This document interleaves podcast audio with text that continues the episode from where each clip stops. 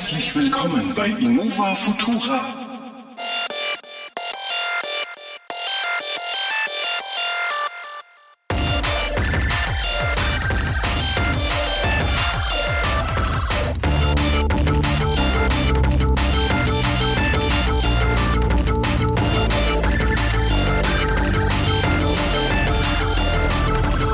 Hallo miteinander zu einer neuen Ausgabe von Innova Futura, Folge Nummer 15. Heute mal mit einem Spezial quasi. Wir versuchen uns auf zwei Themen zu konzentrieren, und zwar die Zukunft. Mit mir heute ein neuer Gast, der Servus miteinander, Thorsten hier, freut mich euch kennenzulernen. Ja, wir haben einen wunderschönen neuen Gastredner. Ihr seht ihn nicht, ihr hört ihn nur, aber die Stimme ist schon wunderschön. Und wisst ihr, was für ein wunderschöner Kerl hier nur sitzen kann. Drei Meter groß, gestählt, verstehst du? Langes, wallendes Haar. Danke, Nico, danke. Bitte, bitte, bitte. Und weil wir über äh, awesome Männer reden äh, heute, haben wir gedacht, äh, heute geht's eigentlich nur um zwei Themen, und zwar Elon Musk und äh, Jeff Bezos. Ich glaube, ich spreche das schon mal falsch aus, oder? Ja, also Elon Musk, denke ich, manche nennen ihn Elon. Elon. Ich denke aber Elon Musk ist, äh, ist äh, auch geläufig. Genau, und ähm, ja, wir wollten einfach mal, äh, das sind so gerade die Visionäre, so die quasi die äh, Tony Starks der, der heutigen Zeit, die uns äh, faszinieren, was sie halt alles machen. Ähm, fangen wir mal mit dem Elon an. Das ist der Mister, der hinter äh, was? PayPal steckt. Das ist der PayPal. einzige Kind. Pay Paypal, ja, die meisten Leute wissen das gar nicht. Das, Nee. äh, Elon Musk sagen immer, ja, der Visionär da aus Südafrika und dann hat er irgendwie, baut er da Autos und will zum Mond und zum Mars und möchte da irgendwelche Röhren, Rohrpost, menschliche Rohrpost äh, durch die Gegend schicken. Aber die meisten wissen gar nicht, womit er bekannt ist, nur bezahlt jeder damit. Ähm, ja, es ist PayPal. PayPal, richtig. Ja, da, damit ist er wohl groß geworden. Jetzt weiß ich gar nicht, hat er das gegründet, PayPal direkt, oder ist er dann nur Chefprogrammierer gewesen von der, von der Butze damals? Ich bin mir recht sicher, ich denke, er hat gegründet äh, PayPal. Meinst du, er hat das gegründet, weil er gedacht hat, es muss doch Pay, äh, Paying im Internet ist für den Arsch und es muss doch besser gehen.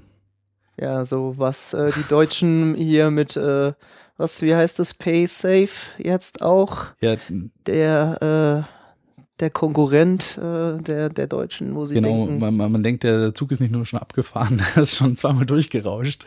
Und dann, dann merkt die deutsche Branche auch, hey, da können wir äh, unser eigenes Produkt platzieren, was keine Sau mehr interessiert. ja, ich, wie du siehst, also es ist äh, ja auch noch gar nicht so lange her. PayPal ist ja von eBay gekauft worden. Jeder zahlt über eBay. Ich meine, das ist noch nicht so lange her. Das ist äh, 2002. Das ist jetzt 14 Jahre her.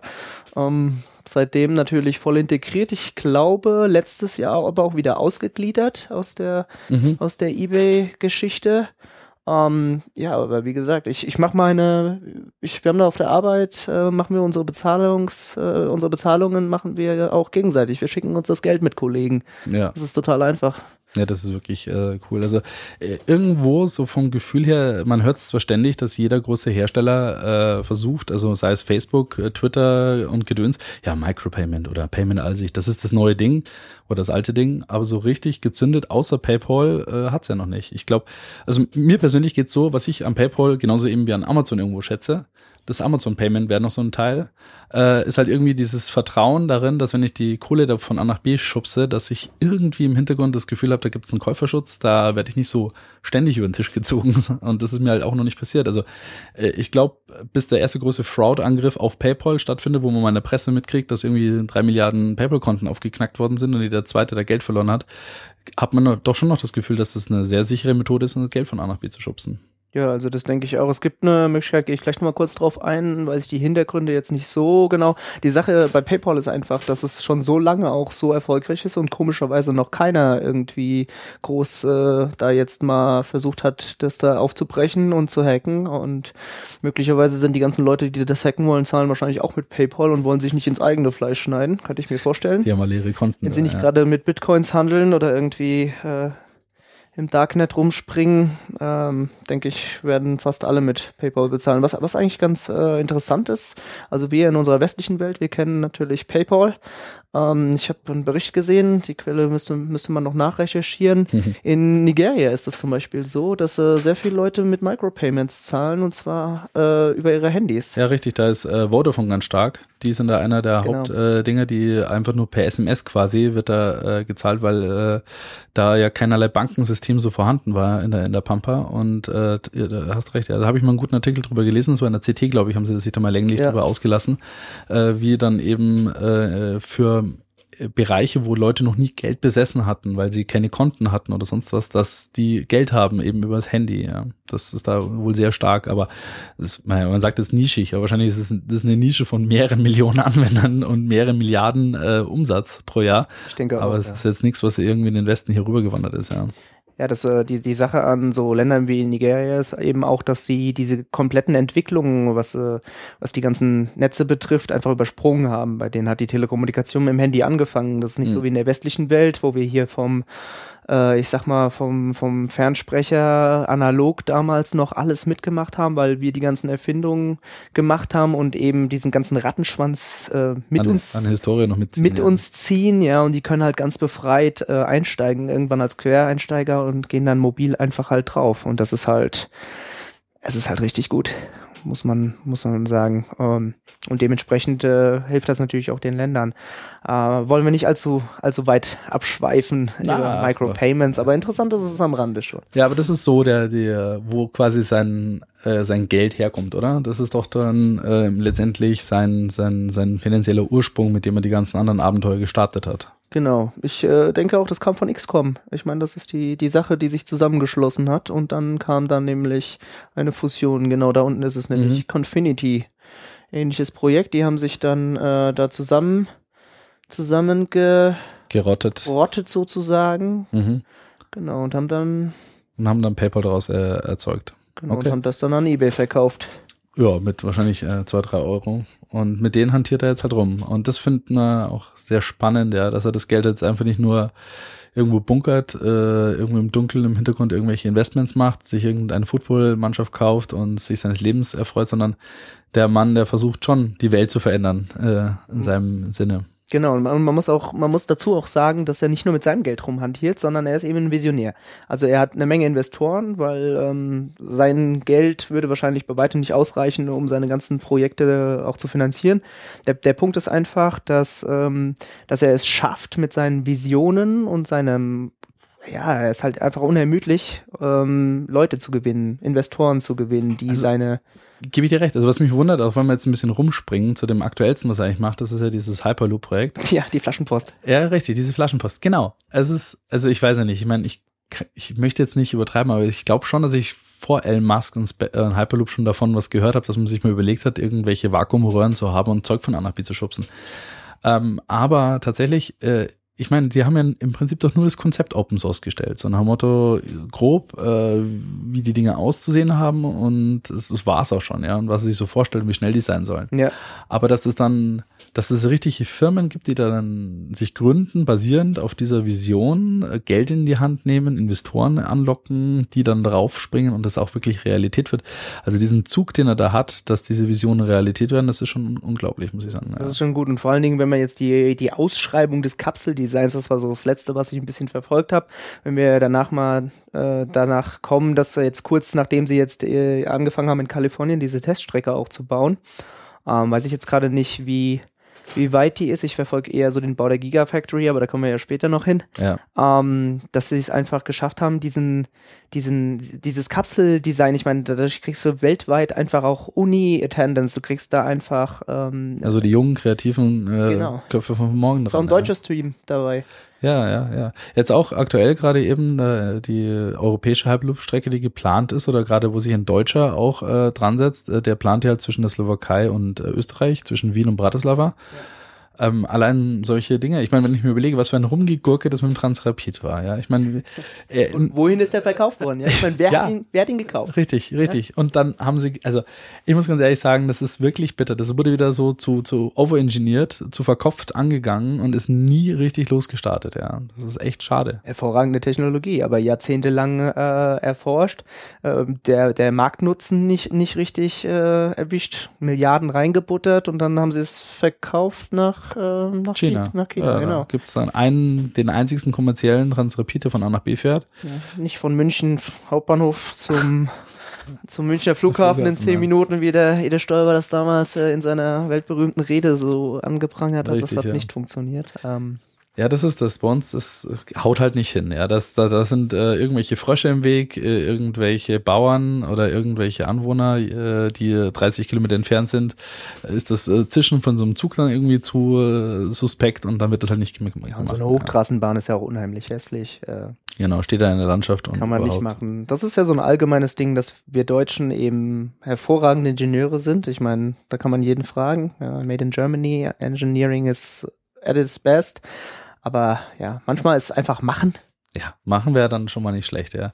Normalerweise, äh, weil wir in einer Firma arbeiten, die ja Italien und Deutschland zusammenbringt, Ja. sollte man meinen, ja, äh, die Mentalität des einfach Machens aus Italien kombiniert mit dem deutschen Ingenieursgeist würde das Beste ergeben der Welt. Das wäre hervorragend. Ja, leider wird's aber immer umgekehrt gemacht. Die Italiener ingenieren und die Deutschen machen dann auf einmal und dann, dann kommt halt genau das raus, ja. Das erinnert mich an diese weltberühmten Grafiken Heaven und Hell. Ich krieg die jetzt, glaube ich, nicht mehr Ja, zusammen, wo ja, sie genau. da die, die Franzosen, die Engländer, Italiener äh, mit ihren besten und schlechtesten Eigenschaften dann äh, darstellen. Ist wirklich so, ja. Das machen wir. Das verlinkt man dann und äh, kann sich jeder nochmal seine äh, Meinung bilden dazu, aber das, das stimmt schon ziemlich so genau. Aber der Elon Musk, das ist halt ein Macher. Ja, der äh, macht das. Und äh, nach ähm, PayPal kam eigentlich dann schon sogar SpaceX, was er dann gegründet hat. 2003. Äh, 2002 sogar. Das ist ja schon krass. Ich meine, das ist jetzt auch schon wieder äh, 14 Jahre, dass es die Firma gibt. Ja, danach Tesla gleich 2003. Schon ziemlich heftig. Äh, Äh, also vor allem SpaceX äh, hat man ja lange wahrscheinlich nichts gehört, ja, bis die da ihr, ihr erstes äh, Projekt da irgendwie hingekriegt haben. Was war das erste? Das war dann die, ähm, äh, wie heißen die? Das, die Dragon, das ist die Kapsel, äh, hochgeschickt haben und die Falcons, das sind die Raketen. das sind die Trägerraketen. Und da gibt's ja. eben die Falcon Heavy und die normale. genau. Und weiß ich nicht, aktuell ist gerade die Falcon 3, glaube ich, unterwegs, wenn ich mich nicht alles täuscht. Das, äh, Da, Falcon 1 bis 9 gibt's schon. getestet ist die Neuner, ja. Also äh, momentan fällt er ja dadurch aus, äh, auf, dass äh, seine Raketen beim, äh, beim Zurückkommen immer zerschellen und in wilden Explosionen landen. Ähm, wobei es ja da auch eine ganz nette Anekdote gibt mit seinem, mit seinem Widersacher, also mit Bezos ist es dann auch, Bezos oder? ist das dann, ja, ja. Der mit seiner, die, die Firma dagegen ist ja, glaube ich, Blue Origin. Genau. Das ist den ihre Space Company. Der schafft es auf jeden Fall, äh, auch Raketen mehrfach ähm, zu starten und wieder sicher zu landen. Ähm, aber dann, ja, da muss man sehen. Ich meine, das ist das, was wir mitkriegen und dann gibt's da äh, das Rumgedisse hin oder her, aber ich sag mal, wenn man den vorletzten Landeversuch sich angeschaut hat, wie gesagt, auf einer Wasserplattform nicht schlecht, äh, die ja auch nicht flach im Wasser schwimmt und sie nur äh, gescheitert ist, weil eins der Landebeine nicht ausgefahren ist. Also das Ding stand eigentlich schon. Ich habe mir das angeguckt, das Ding stand und das Ding war aus. Und dann ist ein Landebein nicht aus und dann hat es ausgesehen wie eine Sprengung von einem Hochhaus oder von so einem, von so einem Funkturm, ja, und Ja. dann fällt das Ding einfach um, da ist noch eine Menge Treibstoff drin, dann macht's bumm. Beim äh, letzten Mal sieht man, glaube ich, kein Video. Da muss es das Ding ja ziemlich übelst äh, zerbatscht haben. Haben sie mal was Neues ausprobiert, ja, machen sie ja gerne. Das- ja, es ist, äh, ja, im Moment ist es so, äh, es war ja, glaube ich, ein ziemlicher, ein ziemliches Wagnisprojekt, so wie ich das äh, von der Historie verfolgt habe. Die sind ja ganz kurz vorm Scheitern gewesen, nachdem es die, die ersten paar äh, Raketen halt beim Start zerrissen hat. Ja. Da mussten sie wirklich äh, irgendwann mal auch eine Rakete hochjucken, mit, äh, die auch funktionierte. Und das war schon am Anfang ein ziemliches äh, Thema. Aber es ist auch so eine Sache, man vergleicht auch beim Bezos und äh, mit dem Musk, also vor allem bei SpaceX und Blue Origin, auch ein bisschen Äpfel mit Birnen, weil die äh, Falcon Heavies und die Falcon 9, die schicken halt Zeug in den Weltraum, so in äh, richtig in geostationäre Umlaufbahnen oder zur ISS. Ja, klar. Die vom äh, Bezos, die hat er nur so einen Hopser gemacht, ein bisschen hoch in die äh, Stratosphäre und wieder zurück. Das ist dann schon energetisch, ist dann noch ein bisschen mehr Bums hinter den Falcon. Äh, und wenn die dann zurückkommt, ist das auch nochmal äh, ein größer Stiefel. Ja, auch äh, klei kleine Nebenanekdote, gerade äh, recht aktuell, weil ich äh, letzte Woche auch äh, Besuch von Kumpels hatte und der eine hat mir auf einmal so von Kerbal Space Program, ist natürlich jetzt auch ein bisschen, äh, bisschen off-topic, aber zeigt das ganz gut. Äh, Kerbal Space Program, äh, werden wir, denke ich, auch verlinken, kennt nicht jeder. Äh, da geht es um Weltraumsimulation. Das ist eine recht starke Lernkurve auch. Man sollte sich viele Let's Plays dazu angucken, weil man wirklich viel berechnen muss. Ähm, also ich wusste nicht, dass man nach 10 Kilometern, simulierten Kilometern auf diesem Planet, der Kerbal heißt, gibt's auch so kleine lustige Kerbal-Mannequins, also ist alles sehr goldig und lustig aufgezogen. Gibt's dann den äh, Jebediah äh, Das ist der, der immer alle Missionen macht und ähm, es gibt einfach kein Tutorial dafür. Ja? Und dass man dann nach 10 Kilometern die Rakete 45 Grad östlich, ostwärts, weil ja die Erdrotation äh, genutzt werden muss, äh, drehen muss und dann bei 30 Kilometern voll parallel jagt und dann den, den Orbit auf sie. Also man, man erkennt durch diese, durch diese äh, Ausführung, die ich jetzt gerade mache, wie anstrengend das schon ist, nur eine Rakete, und das ist nur simuliert, ganz einfach, äh, in den Weltraum zu kriegen. Da ist noch nichts angedockt an der ISS, da ist das Ding nicht wieder zurück äh, auf den Boden gekommen. Da muss man ja auch wieder Orbite einhalten, braucht Treibstoffsteuerdüsen, um wieder die, auf die Erdoberfläche auch zu kommen. Ähm, also ich denke, das ist eine ganz andere Geschichte, was SpaceX da halt macht. Also wie gesagt, wenn einer mal die Zeit hat, Kerbal Space Program äh, sich reinzuziehen, es ist cool, aber man braucht unendlich viel Zeit dafür. Ja. Aber das, ich, ich kenne auch einige Let's Plays dazu. Freunde von mir, die spielen das auch ganz gerne. Du brauchst auch einen ganz guten Rechner eigentlich, wenn du dann mal ein bisschen komplexere Maschinen da zusammenklickerst. Und äh, ja, also nicht die erste Rakete mal über, also na gut, sagen wir mal erstmal, der ersten Start überhaupt hinzukriegen, ist schon knifflig. Dann geschweige denn äh, wegzukommen von dieser Kugel. Äh, ja, es ist schon eine sehr spannende Sache. Und da sieht man erstmal nur, wie komplex es so eine Simulation Situationen überhaupt ist, äh, so ein Ding von A nach B zu wuppen, geschweige denn, wenn dann die Realität zuschlägt. Ja. Aber äh, trotzdem faszinierend. Ich meine, wenn ich mir anschaue, wie wir versuchen, so seit den 50er Jahren irgendwie Raketen in den Weltraum zu scheuchen und hm, so richtig der Durchbruch, habe ich das Gefühl, ist jetzt auch noch nicht da, oder? Nee, also wir haben eine ISS, äh, gut, die Russen waren da ein bisschen früher mit ihrer, das finde ich schon eine ziemlich große Errungenschaft, dass wir da eine dauerhafte Station im, im Orbit haben. Klar, wenn wir jetzt alle natürlich äh, Filme, Serien, mit Visionären. Aber nicht zu äh, vergessen, mit den Reichsflugscheiben hinter dem Mond natürlich, ja, auf der genau. dunklen Seite, ja. Da waren wir wesentlich schneller dran. das, und das sind halt Dinge, ich meine, wir können uns jetzt äh, lange darüber unterhalten, warum dann seit der, seit der US-Mission keiner mehr auf dem Mond war oder was daran so schwierig ist, wenn man heute die 576.000-fache Rechenleistung hat als mein Amiga 500 damals. Ja, aber daran liegt es ja wohl nicht scheinbar. Ne? Es ist halt irgendwie, der Mensch hat ja das Interesse dann doch schon verloren, solche Sachen zu machen. Man, man war dort, man hat seine Flagge hingestellt, man hat dort äh, in, in, den weißen Schnee seinen Namen hineingepinkelt und dann war es das, ja. Ja, wie der, wie der Ami so gern sagt, bin der, dann ja, that. Done that. So, jetzt das nächste Mars. Der Mars, der ist auch schon rot. Er ist Russe, dann muss der Russe zuerst hin. Eigentlich schon, oder der Chinese. Der oder der Chinese, ja, stimmt, ja. Oder der äh, Inder, ja, der ja auch hier und da mal doch gerne mal eine Sonde hinschickt, den so keiner richtig ernst nimmt in seinem Weltraumprogramm. Ja, ja, also ist richtig. Der Inder ist so ein bisschen unter ferner Liefen. Ja, doch. Und da hat doch auch schon ein paar respektable äh, Dinge erreicht, was man gar nicht glaubt. Das ist doch ein bisschen auch so ein, so ein Club im Moment noch. Also so äh, Weltraum nimmt doch nur, nimmt man doch nur in Europa, in Russland und äh, in Amerika her, ernst. Alle anderen, die da irgendwas in die Luft schicken, denken ja. sich immer so, ja, ja, baut erstmal eine große Rakete, dann, dann drehen wir mal weiter. Ja, aber jetzt, jetzt warte mal ab, jetzt haben die, die, ähm, Hast du das mitgekriegt mit der NASA, mit dem Rekrutierungsprogramm für die Mars-Mission? Was nee. die für Bewerberzahlen? Ich weiß jetzt die Bewerberzahlen jetzt äh, nicht auswendig, aber es gibt viele Menschen, die, die zum Mars wollen und auch nicht ja. mehr zurück. Also ja, ich meine, ja, kommen ja nicht zurück erstmal. Ähm, wahrscheinlich gar nicht, so wer weiß. One-Way-Trip. Ich meine, jeder, ich meine, hast du den, den Martian gesehen? ja, natürlich. Hast du gesehen? Gut, ja. Das war ja auch ein langer äh, NASA-Promo-Film eigentlich. Nur Ziemlich. Go to the, go to the Mars, ja. We've been to the Moon, so go to the Mars. Aber, ja gut, aber was macht man dann, wenn wir dort sind?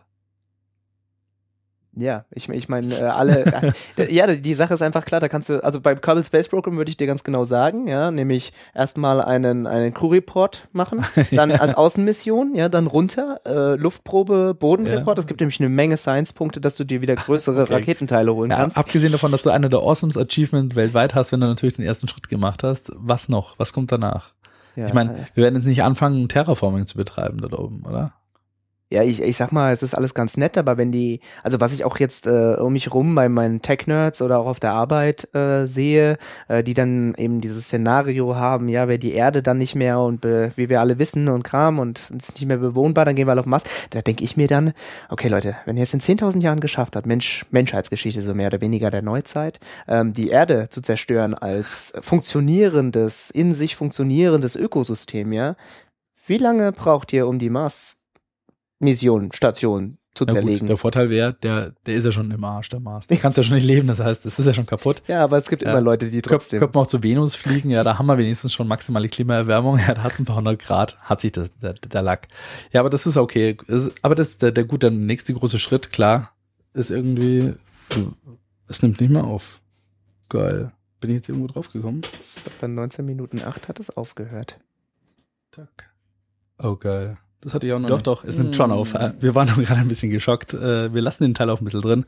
Äh, Wir waren gerade beim Mars an der Stelle und äh, auf der Venus, wenn die Erde halt eh schon quasi platt geht. Wir waren nur gerade ein bisschen geschockt, dass wir jetzt unsere ganze awesome 20 Minuten, die wir schon aufgenommen haben, dann für, einen- für einen Kübel waren. Aber sind sie nicht zum Glück. Sind sie nicht, es lief auch weiter, nur war das optisch auf dem Monitor nicht ersichtlich. Richtig. Das heißt, diese negative Ausstrahlung von dir Richtung Apple-Geräte, versuch sie ein bisschen einzudämmen. Ich Ja. Geh ein bisschen weiter weg von, mal- von, von deinem Mac. Gehen Sie mal ein bisschen in Deckung hier. Und dann funktioniert das. Aber ja, Weltraumforschung, also SpaceX. Äh, was mir gefallen hat, zum Beispiel jetzt äh, die ähm, Dragon 2 Kapsel, glaube ich, ist die, die dann geplant ist für die bemannten Missionen.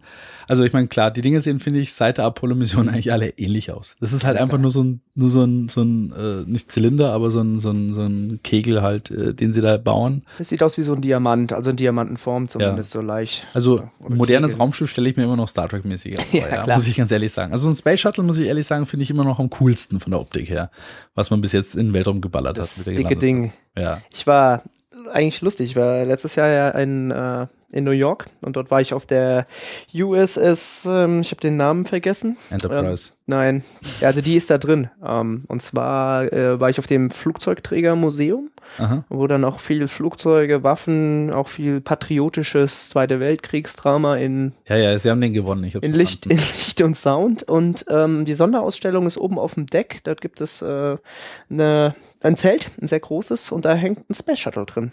Ein ganzes. Eins zu eins. Ist beeindruckend. Sieht aber aus wie so eine, wie so eine Hummel, so ein bisschen zwar. Aber wenn man bedenkt, dass das Ding mehrfach äh, wieder zurückgekommen ist, ähm, da muss man aber jetzt auch wieder die Parallele ziehen. Ja? Ähm, da hat man die Tests jetzt nicht so mit. Ich meine, wir, wir kennen die Missionen, die, ähm, die gescheitert sind mit dem Space Shuttle. Ich sag mal, da haben wir auch äh, ein- einige Leute ihr Leben gelassen, ob das jetzt die Challenger-Mission war oder die zweite. Ich bin gerade bin gerade ein bisschen auf dem, auf dem falschen Kurs, aber ist ja, ist ja nicht so tragisch. Aber das sind ja auch Dinge passiert. Ich sag mal, Weltraummissionen, muss man ganz ehrlich sagen, da können sich die Leute aufregen, wie sie möchten, wenn hier was explodiert. Ähm, das sind Heldenmissionen, ja. Das sind der Ritter auf einer Kanonenkugel, sage ich mal. Ja. Das ist das, hoch, das Kritischste, was man überhaupt machen kann. So Da ist, da ist nicht so richtig rasend viel Platz für Fehler an der Stelle. Nee. Und aber trotzdem, also ich bin mal gespannt jetzt wie SpaceX, aber SpaceX äh, und ja, also so spannend, wie ich das finde, dass die kommerzielle Raumfahrt jetzt tatsächlich mit SpaceX, mit Blue Origin,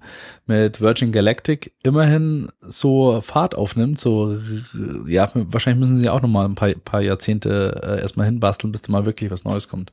Weil im Moment ist es nichts anderes, wir zünden ein Streichholz an und jagen die Rakete hoch. Es ist noch nichts platt gesprochen, haben wir das 1945 auch schon gehabt, ja. Also das ist da, seitdem ist, hat sich dann noch nicht, finde ich, an Antriebstechnologien, an Konzepten hat sich das noch nicht nach vorne geschmissen, großartig. Ja, ne? mehr Power einfach. Das ist es. Ja. Man, man packt Wasserstoff und Sauerstoff zusammen und schiebt und dann macht man halt größere Tanks. Ja, gar nicht mal. Jetzt die, die äh, SpaceX-Dinger, die fliegen ja mit Kerosin. was äh, günstiger ist. Ja, Leichter also zu handeln auf jeden Fall. Tankst du zusammen wie ein Jumbojet, Genau. kostet auch ungefähr so viel und dann schickst du das Ding hoch. Auf die Stufe muss man, muss man sehen, wie man das in den oberen Schichten dann macht. Bin jetzt gerade nicht so tief drin in der Antriebstechnik. Falscher Fuß, aber Ja, also, du hast schon Sauerstoff dabei, später dann in den Schichten, wo du es halt nicht mehr aus der Luft holen kannst. Das wird dazu gemixt, aber größtenteils ist halt jetzt einfach nur Kerosin mit dabei in diesen Raketen. Ähm, und was auch klar, es ist äh, interessant auch bei dem, äh, ich glaube bei SpaceX ist es besonders, die Triebwerke, die sie da drin haben, die haben einen speziellen Namen. Mal schauen, ob ich den mal schnell noch raus äh, kann. Mm, Die heißen auch irgendwie, haben irgendwie abgefahrene Namen. Das muss man den Jungs eigentlich auch lassen. Sie nennen das Zeug irgendwie alles cool. Das gehört mir eigentlich ganz gut. Also die Falcon ah, Dragon Kapsel, hier. 9, hier, was? Tiefer, tiefer, tiefer. Wiederverwertbarkeit. Die Triebwerke heißen äh, Super Draco. Genau, coole Sache. Ähm, genau, die sind, nee, die, die, das, die Super Dracos sind in den Dragon-Kapseln drin und die in der Falcon 9, die heißen aber anders. Aber der, was ich sagen wollte ist, Was die ganz gut hingekriegt haben, ist, ich glaube, so eine Falcon 9, die hat äh, mehrere Dutzend Triebwerke unten dran. Zum Beispiel die äh, Blue Origin oder viele. Also, mal anders, anders angefangen. Es gibt da so ein Paradigma, wo sie sagen, wenn du halt je mehr Teile du hast, desto mehr Fehler kannst du haben. Ja, klar. Andererseits ist dafür auch wiederum, wenn du mehr Teile hast, kannst du auch mehr Redundanzen aufbauen. Und äh, was, äh, das ist immer so ein, so, ein, so ein widersprüchliches Konzept, wo die unterschiedlichen Weltraumorganisationen fahren. Also zum Beispiel ist es so, dass viele sagen, okay, sie fahren lieber mit einem großen Triebwerk, das sie im Griff haben, das ist dafür sehr teuer in der Produktion, sehr aufwendig, das zu testen und du hast halt nur ein Triebwerk.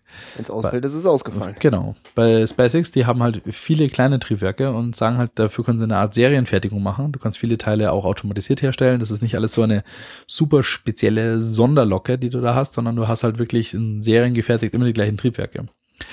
Wobei jetzt dann, wenn sie das dann hinkriegen, dass die Dinge auch landen, äh, ihr eigener Erfolg dann auch wiederum äh, umgekehrt wird, weil sie dann die Triebwerke ja nicht mehr so viele brauchen, weil sie die halt eben äh, wiederverwerten können. Da kommt es dann auf das Volumen an, dass man mit Genau. so Raketenbasen dann einfach generieren kann. Das wird auch wieder interessant, wie sie das dann hinkriegen mit den Kosten. Also, mein gut, klar, das ist noch ein Riesenmarkt. Und wenn wir jemals hier von dieser blauen Kugel mal ein bisschen weiter längerfristig auch stationär wohin wollen, dann müssen wir halt erstmal Material wegschicken von uns hier, um irgendwo was aufbauen zu können. Das ist dort, Alles klar. wo wir hinwollen, da wächst jetzt erstmal nichts. Wollen wir mal kurz vergleichen noch, was Blue Origin so wupp, wuppt, wenn wir jetzt hier gerade so bei dem Weltraumthema sind.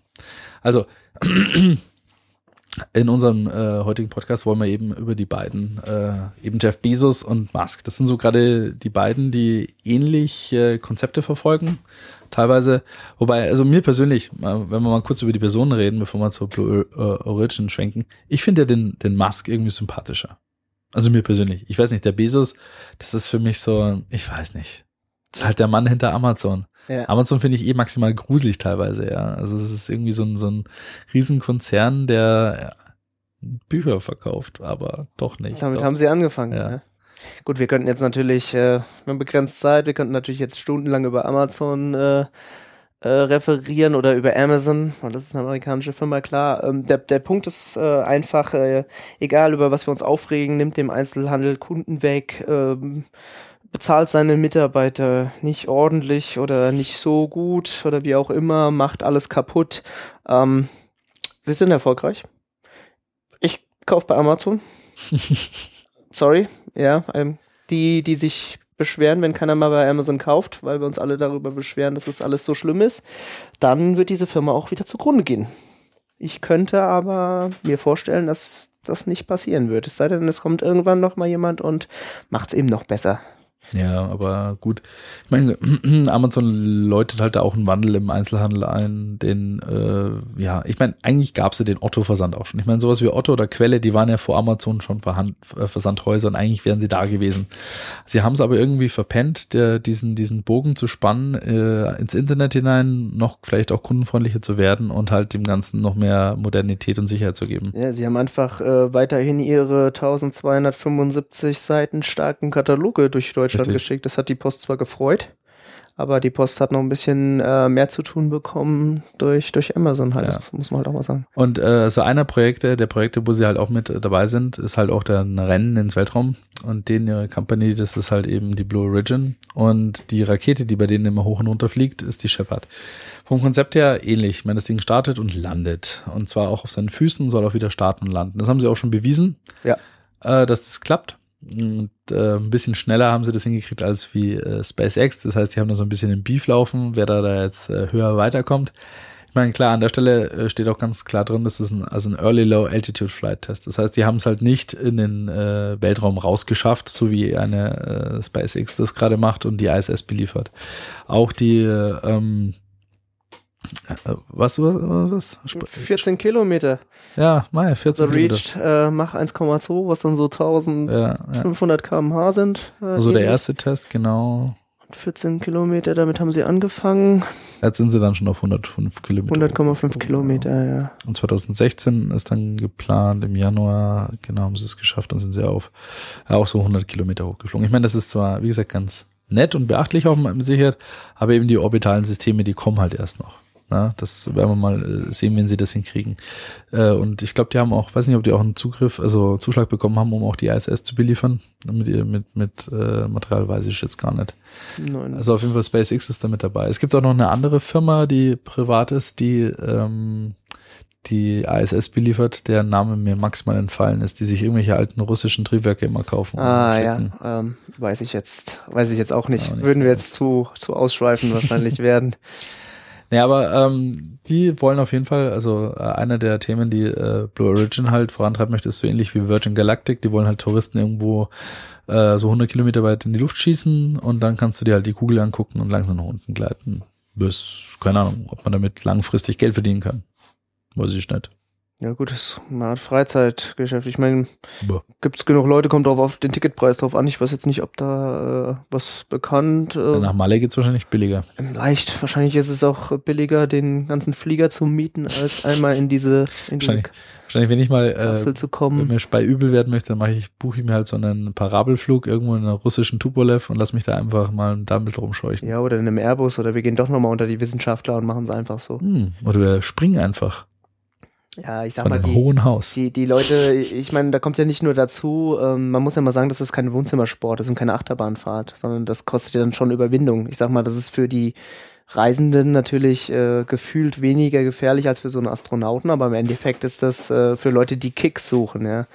Ähm, ich weiß nicht, wie groß da der, der Markt ist, ehrlich gesagt. Es wird auch eine Menge Superreiche geben, die sagen, naja, also jetzt da raus aus der Atmosphäre, nur weil ich hier die Kohle habe und mein Leben zu riskieren, dass ich, keine Ahnung, nicht mehr, da wird es eine Menge Bedenken auch noch geben. Klar, es Ja. ist eine, eine coole Sache, aber Ja, aber ich, ja, aber damit wirst du nicht lang, längerfristig ein Geschäftsmodell hochziehen können. Also das, das habe ich auch nicht das Gefühl. Ich meine, klar, Reisen von A nach B, das ist immer was, weil wenn du bei A, B bist, möchtest du vielleicht wieder zurück nach A und so weiter. Da hast du halt so dein Thema. Aber ich lasse mir jetzt nicht fünfmal in den Weltraum hochballern, weil ich sage, hey cool, jetzt bin ich schon das fünfte Mal auf 100 Kilometer gewesen. Mm, Und wie ist es? Ja, so wie bei den ersten vier Mal auch. Also das, das reißt halt noch nicht so ganz raus. Also mal gucken. Also ich glaube, das ist jetzt noch nicht so der Bringer. ich denke auch nicht. Nee.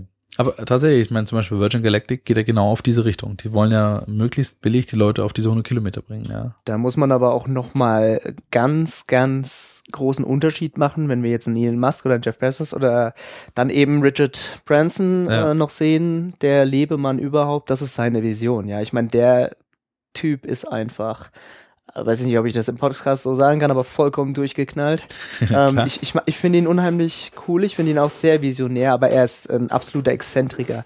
Also das, was Elon Musk und äh, Jeff Bezos auch nicht haben, äh, denke ich mal, hat er alles. Er ist der Lebemann und er denkt eben, dass die ganze Welt auf 100 Kilometer hoch möchte. Ja, schon dieser Sunny Boy Surfer Typ irgendwas, ja. Also das, also ja, ich weiß auch nicht so ganz, äh, was was den so reitet, aber Vielleicht ein bisschen am Mainstream ja, vorbei entwickelt. Ich sag mal, wenn wir gleich zu äh, Tesla kommen oder dann auch nochmal die Hyperloop-Geschichte, dann sind vielleicht die Elon Musk-Themen doch etwas, äh, nennen wir sie bodenständiger und vielleicht auch etwas zielführender als. was ihn jetzt eben an der Stelle wieder einfach sympathischer macht, ja. Also man merkt halt einfach, die Technologien, äh, die er äh, bringt, die haben, wie du schon sagst, so ein bisschen mehr den Antritt, das jetzt und heute für den Otto Normal äh, irgendwann mal dann zu beeinflussen und nicht äh, für ein paar Superreiche, dass sie mal in den Weltraum fliegen können. Ja, und du, du, und du kannst es sehen.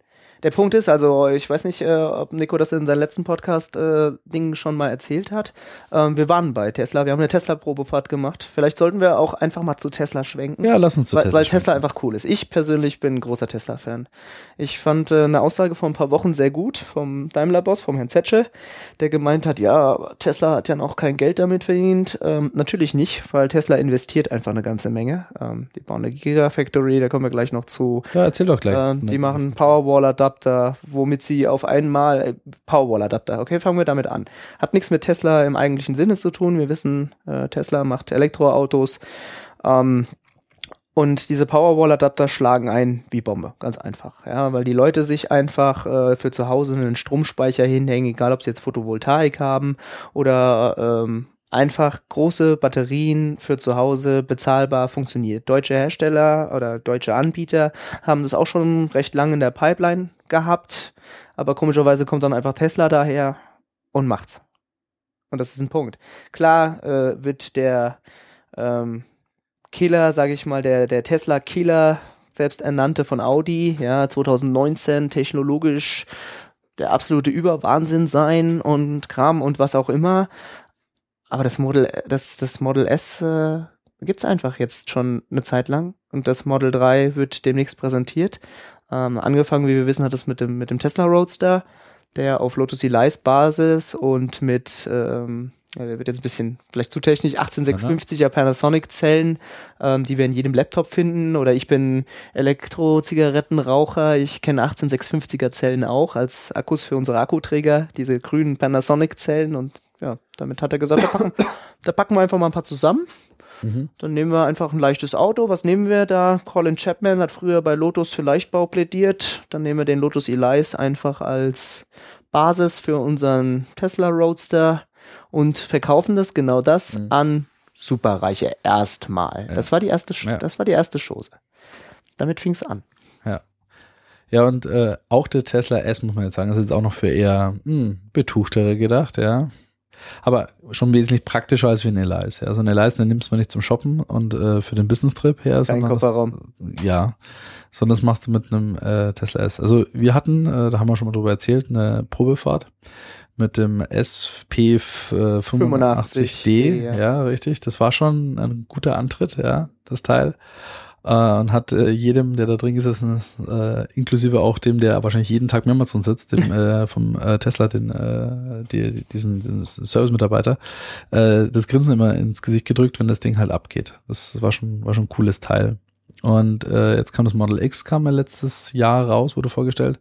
Und heute haben wir den 20., wenn mich alles täuscht. Und äh, so in neun Tagen äh, wird das Model 3 vorgestellt äh, von Tesla, was äh, dann für den Consumermarkt gedacht ist. Das soll so Preispoint 35.000 Dollar sein, ohne Subventionen.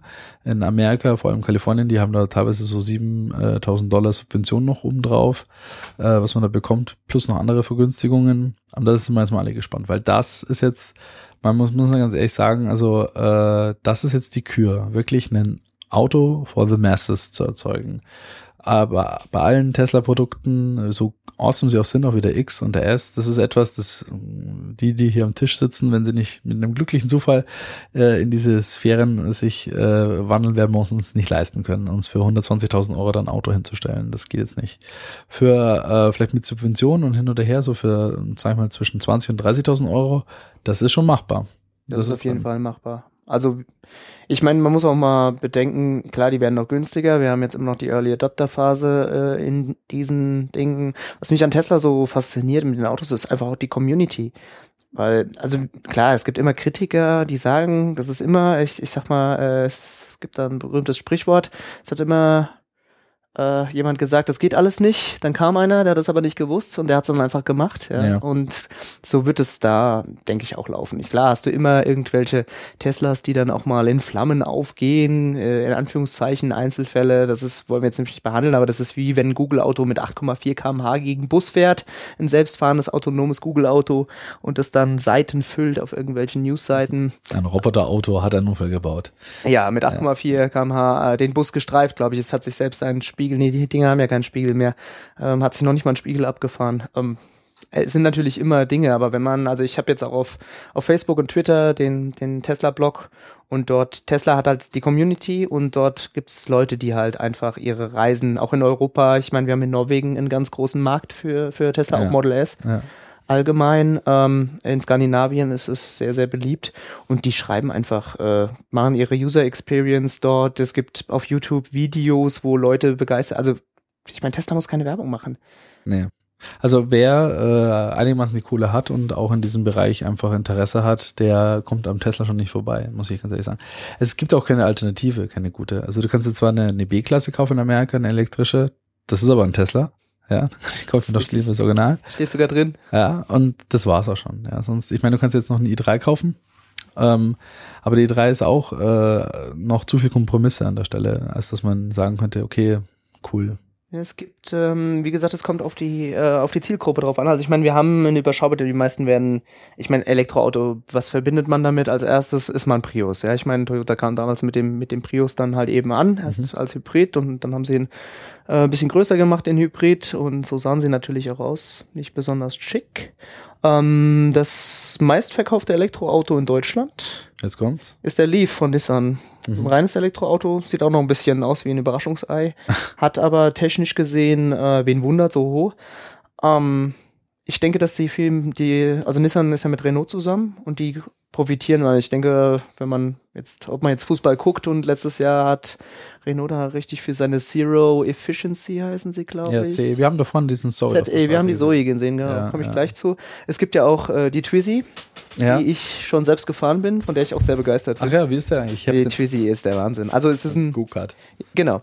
Also man sitzt hintereinander, für den Hintermann ist es wirklich nicht nett, wenn man über 1,45 ist. Also ich meine, ich bin ja auch so wie so wie der Nico das vorhin schon gesagt hat, der 3 Meter Adonis. Äh, ich habe hinten gesessen, bin ich mit meinen recht kurzen Beinen doch und das ist schon sehr anstrengend. Aber die Dinger gehen halt. Also es muss man halt sagen, es geht nicht nur in einem Tesla. Ich bin auch schon in einen Elektroroller gefahren, der aussieht wie ein Klump. Ja, aber Elektromotoren haben volles Drehmoment vom Start weg. Ja, ja. Und du gewinnst damit immer. Und ein Twizy ist einfach, das Ding fährt von A nach B. Ich meine, es hat Flügeltüren, ja. Okay, also ist vielleicht nicht das, Ja. das Kaufargument. Aber du setzt dich da rein. Mittlerweile gibt es die noch mit Seitenscheiben, was sehr lustig ist. ja. Gibt's auch, äh, ja, haben sie mittlerweile geschafft. Und Spaltmaße, da wo du ein Toastbrot durchschmeißen kannst. richtig. ja, es sind halt nur einknöpfbare Seitenscheiben, aber ähm, das Ding kostet 7000 Euro. Du kannst damit, äh, ich weiß gar nicht, was das Ding für Reichweite hat. Ich glaube 70 Kilometer oder so. Ähm, ja, oder vielleicht auch nur 50, müssen wir jetzt nochmal nachgucken. Aber ähm, das Ding läuft, ja. Dann haben wir die Zoe vorhin gesehen. Die Das ist eigentlich, schon ein normales das ist schon ein Auto. Ja. Das Ding kostet irgendwie 22.500 Euro. Gut, Mietakku, sagen viele Leute, auch die das Ding fahren. Ja, ja. Renault, bitte, lasst uns die Dinger kaufen. Ja. Wäre schön. Und es gibt auch den Kangoo, dieses unförmige Kastenauto, Aha, Okay, auch als Elektrovariante. Also die haben da schon eine Flotte. ja. Aber so das äh, Go-To-Auto elektrotechnisch ist eigentlich im Moment eigentlich nur der Tesla, finde ich. Das ist das Einzige, was man sich so gerne hinstellen möchte. Weil den i8 will ich jetzt auch nicht. Ja, dafür ist es, ich brauche keinen Supersportwagen. Ich möchte mich über den i8 jetzt in diesem Umfeld nicht auslassen. Wa- Was? Wieso das nicht? Weil das Ding hat auch einen, also auch ein Hybrid quasi. ja, so mit ähm, Verbrenner hinten, so ein 3 Genau, Liter, drei, drei Zylinder äh, Mini-Verbrenner ist dann ja, so genau. Motor, also Motor. als, als äh, Range Extender und Unterstützer. Äh, das Ding ist zu schwer für einen Supersportwagen. Das Ding hat nicht genug Leistung für einen Supersportwagen. Es ist ein Technologieträger, was ich respektiere. Ähm, ja, aber man kann nicht mit den, mit den Großen da mitmachen. Was es wirklich hat, ist Design. Also der ist, ich, ich persönlich finde den i8 unheimlich schön. Ja, schick. unheimlich schön gezeichnet, unheimlich aggressiv. Aber das ist halt, ja, wenn die, wenn der, wenn der Tiger zum Springen anfängt und dann einfach die Perserkatze hinterherkommt, Ja, rauskommt, okay. so mehr oder weniger. Ja, Na, hübsche Maikun, aber wenn er zum Tiger werden möchte, muss er noch ein bisschen. genau, da muss schon noch Butter bei die? Fisch. Aber der, ähm, also ich habe gestern noch eine äh, längliche Doku über den X gesehen. Und also auch sehr schick. Also, was mir bei allgemein bei allen Firmen bis jetzt einfällt, die ich von Musk so in den Medien ein bisschen so hin und her verfolge, ist, ich finde, so von der Ausstrahlung her, die haben alle immer irgendwie, auch wenn es schief geht und da Milliarden drinstecken, sie haben Spaß bei der ganzen Geschichte. Auf jeden Fall. Ja, da ist immer überall so mit einem Augenzwinkern ist da mal irgendwie, also auf dieser schwimmenden Plattform von SpaceX steht da drauf, äh, read the fucking manual, glaube ich, oder so. Ja. Ja, ja. Und auch bei der beim X, wo sie es vorgestellt haben, äh, ganz wichtig ist natürlich äh, der Biohazard-Modus, weil sie dann einen HEPA-Filter drin haben, der halt irgendwelchen Militärstandards genügt oder solche Geschichten und der innen drin einen Überdruck erzeugen kann im Auto, damit halt keine äh, schädlichen Sachen von außen reinkommen kann. Kann man machen, ja. Braucht man jetzt wahrscheinlich nicht so sehr. Oder auch die Geschichte mit den Flügeltüren einfach. Ja, richtig. Also das, äh, wo, wo der Elon quasi selbst äh, in der Garage geguckt hat, dass diese Flügeltüren auch in dieser normierten US-Garage, gut, die wahrscheinlich zehnmal so groß ist wie unsere. Nein, ich habe die Bilder gesehen, das sieht schon aus wie eine, eine recht normale äh, Garage, wo er gecheckt hat, dass die auch nirgendwo anschlagen. Also auch das mit diesen, äh, ich muss ganz ehrlich sagen, ich finde das ziemlich awesome. Auch gestern, wo sie gezeigt haben, ähm, eben, ich habe zwei Kinder und äh, bei uns, wir haben jetzt keine, wir haben ganz normale Türen in unserem äh, Charan, den wir da spazieren fahren mit den Kids. Und äh, wir haben auch eine dritte Sitzreihe. Aber um die zu erreichen, ist halt ein ziemliches Gefrett. Du musst einen Sitz umklappen, der eine kriecht hinter und geht rein. Bei so einem Model X, ja, du drückst einen Knopf, dann klappt da dieser ganze Sitz elektrisch nach vorne und der Hintermann kann aufstehen, weil er die Flügeltüren, weil das Dach ja weg ist, ja, steht einfach auf und geht raus und kann sich genauso wieder hinsetzen, ja. Das schaffst du noch nicht mal in einem T5. Nee, es Ja, schaffst mit du der in keinem. Mit einer Schiebetür. Es und geht halt nicht technisch, ja, wenn du das Dach nicht wegkriegst. Und das ist halt schon eine coole Angelegenheit, Ja. muss ich sagen, ja. Und äh, auch von der Art und Weise her, von der Optik her, ist das Ding, ich finde, so Flügeltüren sind, finde ich allgemein ziemlich stark.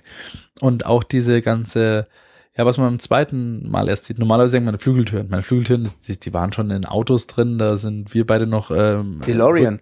im Rückenmark von unserem Papa Aufzug gefahren, ja, richtig, DeLorean. Aber jedes Auto, muss ich erstmal ganz ehrlich sagen, mit Flügeltüren ist erstmal, hat zwei Punkte plus cool. Ja, Lamborghini, ich sag mal, ja, die Neuzeitmodelle, gut, ein anderes System, ob die jetzt oben angeschlagen sind im Dach, wie früher, 300 SL, den ganzen Kram, oder äh, bei Lamborghini quasi eigentlich von vorne hoch und rausschwenken, Ja, keine ja. richtigen Flügeltüren eigentlich sind. Aber es ist schon, Ist schon geil. Ja, sind wir dabei. Und jetzt dann aber auch diese Hightech, die sie in die jetzigen Flügeltüren reingebaut haben, mit eben mit diesen zwei Motoren in den Gelenken drin, dass der halt wirklich, egal wie knapp du an irgendwen hinparkst, dass er die hochziehen kann gerade und dann über, also es ist Hammer. Es ist schon nice. Es wird kontrovers diskutiert werden, weil ich meine, SUV, schön und gut, und dann Flügeltouren drauf und natürlich, aber es macht einfach Sinn. Der Nutzen ist einfach da. Und wie, ich, ich meine, das ist doch bei allen Visionären so. Die Leute unken immer, aber trotzdem äh, setzt es sich danach durch, wenn es gut ist. Wenn es Sachen vereinfacht oder Dinge besser macht, dann setzt es sich trotzdem durch. Ja. Ähm, es sei denn, es ist natürlich so wirklich so un, so obskur, sage ich mal, skurril, dass es, dass es einfach gesellschaftlich nicht vertretbar sind. Aber ich sag mal, Flügeltüren an einem SUV gehen schon. Ja, ich, ich finde, ehrlich gesagt, Flügeltüren gehen eigentlich immer. Deswegen ja. Fände ja einmal ein Passat bestimmt auch cool, wobei dann die Leute wahrscheinlich schon ein bisschen sagen müssen, okay. Aber auch wie er sie halt umgesetzt hat. Das ist halt einfach nicht nur als so, wie beim Lamborghini, es muss halt irgendwie cool ausschauen, sondern es hat schon seinen Sinn und Zweck, was er sich dabei gedacht hat mit den Flügeltüren. Ähm, und äh, ja, bin mal gespannt. Also der, man merkt auch, sie, sie nutzen jetzt auch wirklich noch die Kaufkraft der, der Oberschicht in Amerika und weltweit aus, um ihre Infrastruktur, die sie benötigen, für die nächste Generation an Autos, eben fürs Model 3, ähm, bereitzustellen, die Supercharger irgendwie auszurollen, die Gigafactories äh, in Betrieb zu nehmen, damit sie jetzt den Massenmarkt Das ist schon Wahnsinn. Also die Supercharger alleine schon, ja. Gut, ob sie das äh, Preismodell halten können, dass man nix, ich jetzt dass man nichts zahlt, ja. Nee. Gibt's dann auch diese Berichte, wo dann auch eine, also jetzt, wenn wir jetzt mal europäisch bleiben, gibt ja auch in Europa mittlerweile äh, flächendeckend Supercharger, zumindest in, in Westeuropa. Im Mhm. Osten bauen sie jetzt auch noch mit aus und ähm, ja, du zahlst halt nix, wenn du an den Superchargern als Tesla-Kunde momentan tankst. Das bedeutet, du kannst einfach in 45 Minuten deine Karre zu 80 Prozent wieder volljagen. Das sollte man natürlich nicht so oft machen. Aber ich sag mal, um einfach mal von Norden nach Süden Europa zu zu durchqueren, einmal hin und wieder zurück Mhm. und dann einfach 0 Euro, also Spritkosten, da kommt noch Maut dazu und dergleichen, aber ähm, das ist Aber- schon nett. Aber wir haben uns das angeschaut. Also ich meine, jetzt lassen wir mal den First Invest in so ein Auto mal weg. Aber im Prinzip die Folgekosten, die einzigsten Sachen, die da verschleißen können, sind die Bremsen und die Reifen. Das Fahrwerk noch, ja. Also ja, Stoßdämpfer ja, also Stoß, also Fahrwerk. und Batterie dann irgendwann eben, klar. Ja, gut. Aber die, äh, das wird eh noch ein spannendes Thema, wenn die Dinge mal so richtig alt werden. Ich meine, Oldtimer wird ein Tesla es nicht. Ja gut, du. Jedenfalls, äh, ja, ist aber auch wieder der Punkt. Ich sag mal, wie viele Komponenten an einem, an einem Oldtimer, wenn man das restauriert, wie viele Komponenten? Dann zerlegt man den Motor komplett zusammen, äh, baut, man wieder zusammen, tauscht die ganzen Teile aus. Im, im Endeffekt, ja, also was das kostet, äh, dann gibt's die Teile nicht mehr gut. Das ist jetzt, äh, das rechnen wir nicht rein, aber die, allein die Arbeitsstunden. Ja, ob ich jetzt dann ein neues Batterie packe, das wird in 50 Jahren, gibt es schätzungs schätzungsweise immer noch Batterien. Aber vielleicht reicht dann der Handy-Akku aus für deinen Tesla. Wahrscheinlich. Wahrscheinlich nimmst du dann einfach deine Handtasche, legst sie auf die Beifahrerseite und die sorgt dann einfach für 800 Kilometer. Nein, so, so einfach wird es nicht sein. Ähm, unken viele, wenn wir dann nochmal zur, zur Gigafactory kommen, dass sie halt äh, Lithium-Ionen-Akkus bauen. bauen und Mhm. nicht auf neue Technologien setzen. Aber das ist halt State of the Art, ja. Ich, ich sag mal. Aber erzähl mal was von den Gigafactories. Also, ähm, die, die, die waren erstmal Megafactories geplant und dann ist, Ja, hat es mega. Aber Giga, jetzt nicht, mit, nicht, nicht in den USA. Nee, Geht machen wir Mega. Giga. Und äh, was ist das? Also im Moment ist es so, sie bauen Panasonic-Zellen ein, glaube ich, in, in die Teslas und äh, die Gigafactories bauen jetzt ihre eigenen Lithium-Ionen-Zellen.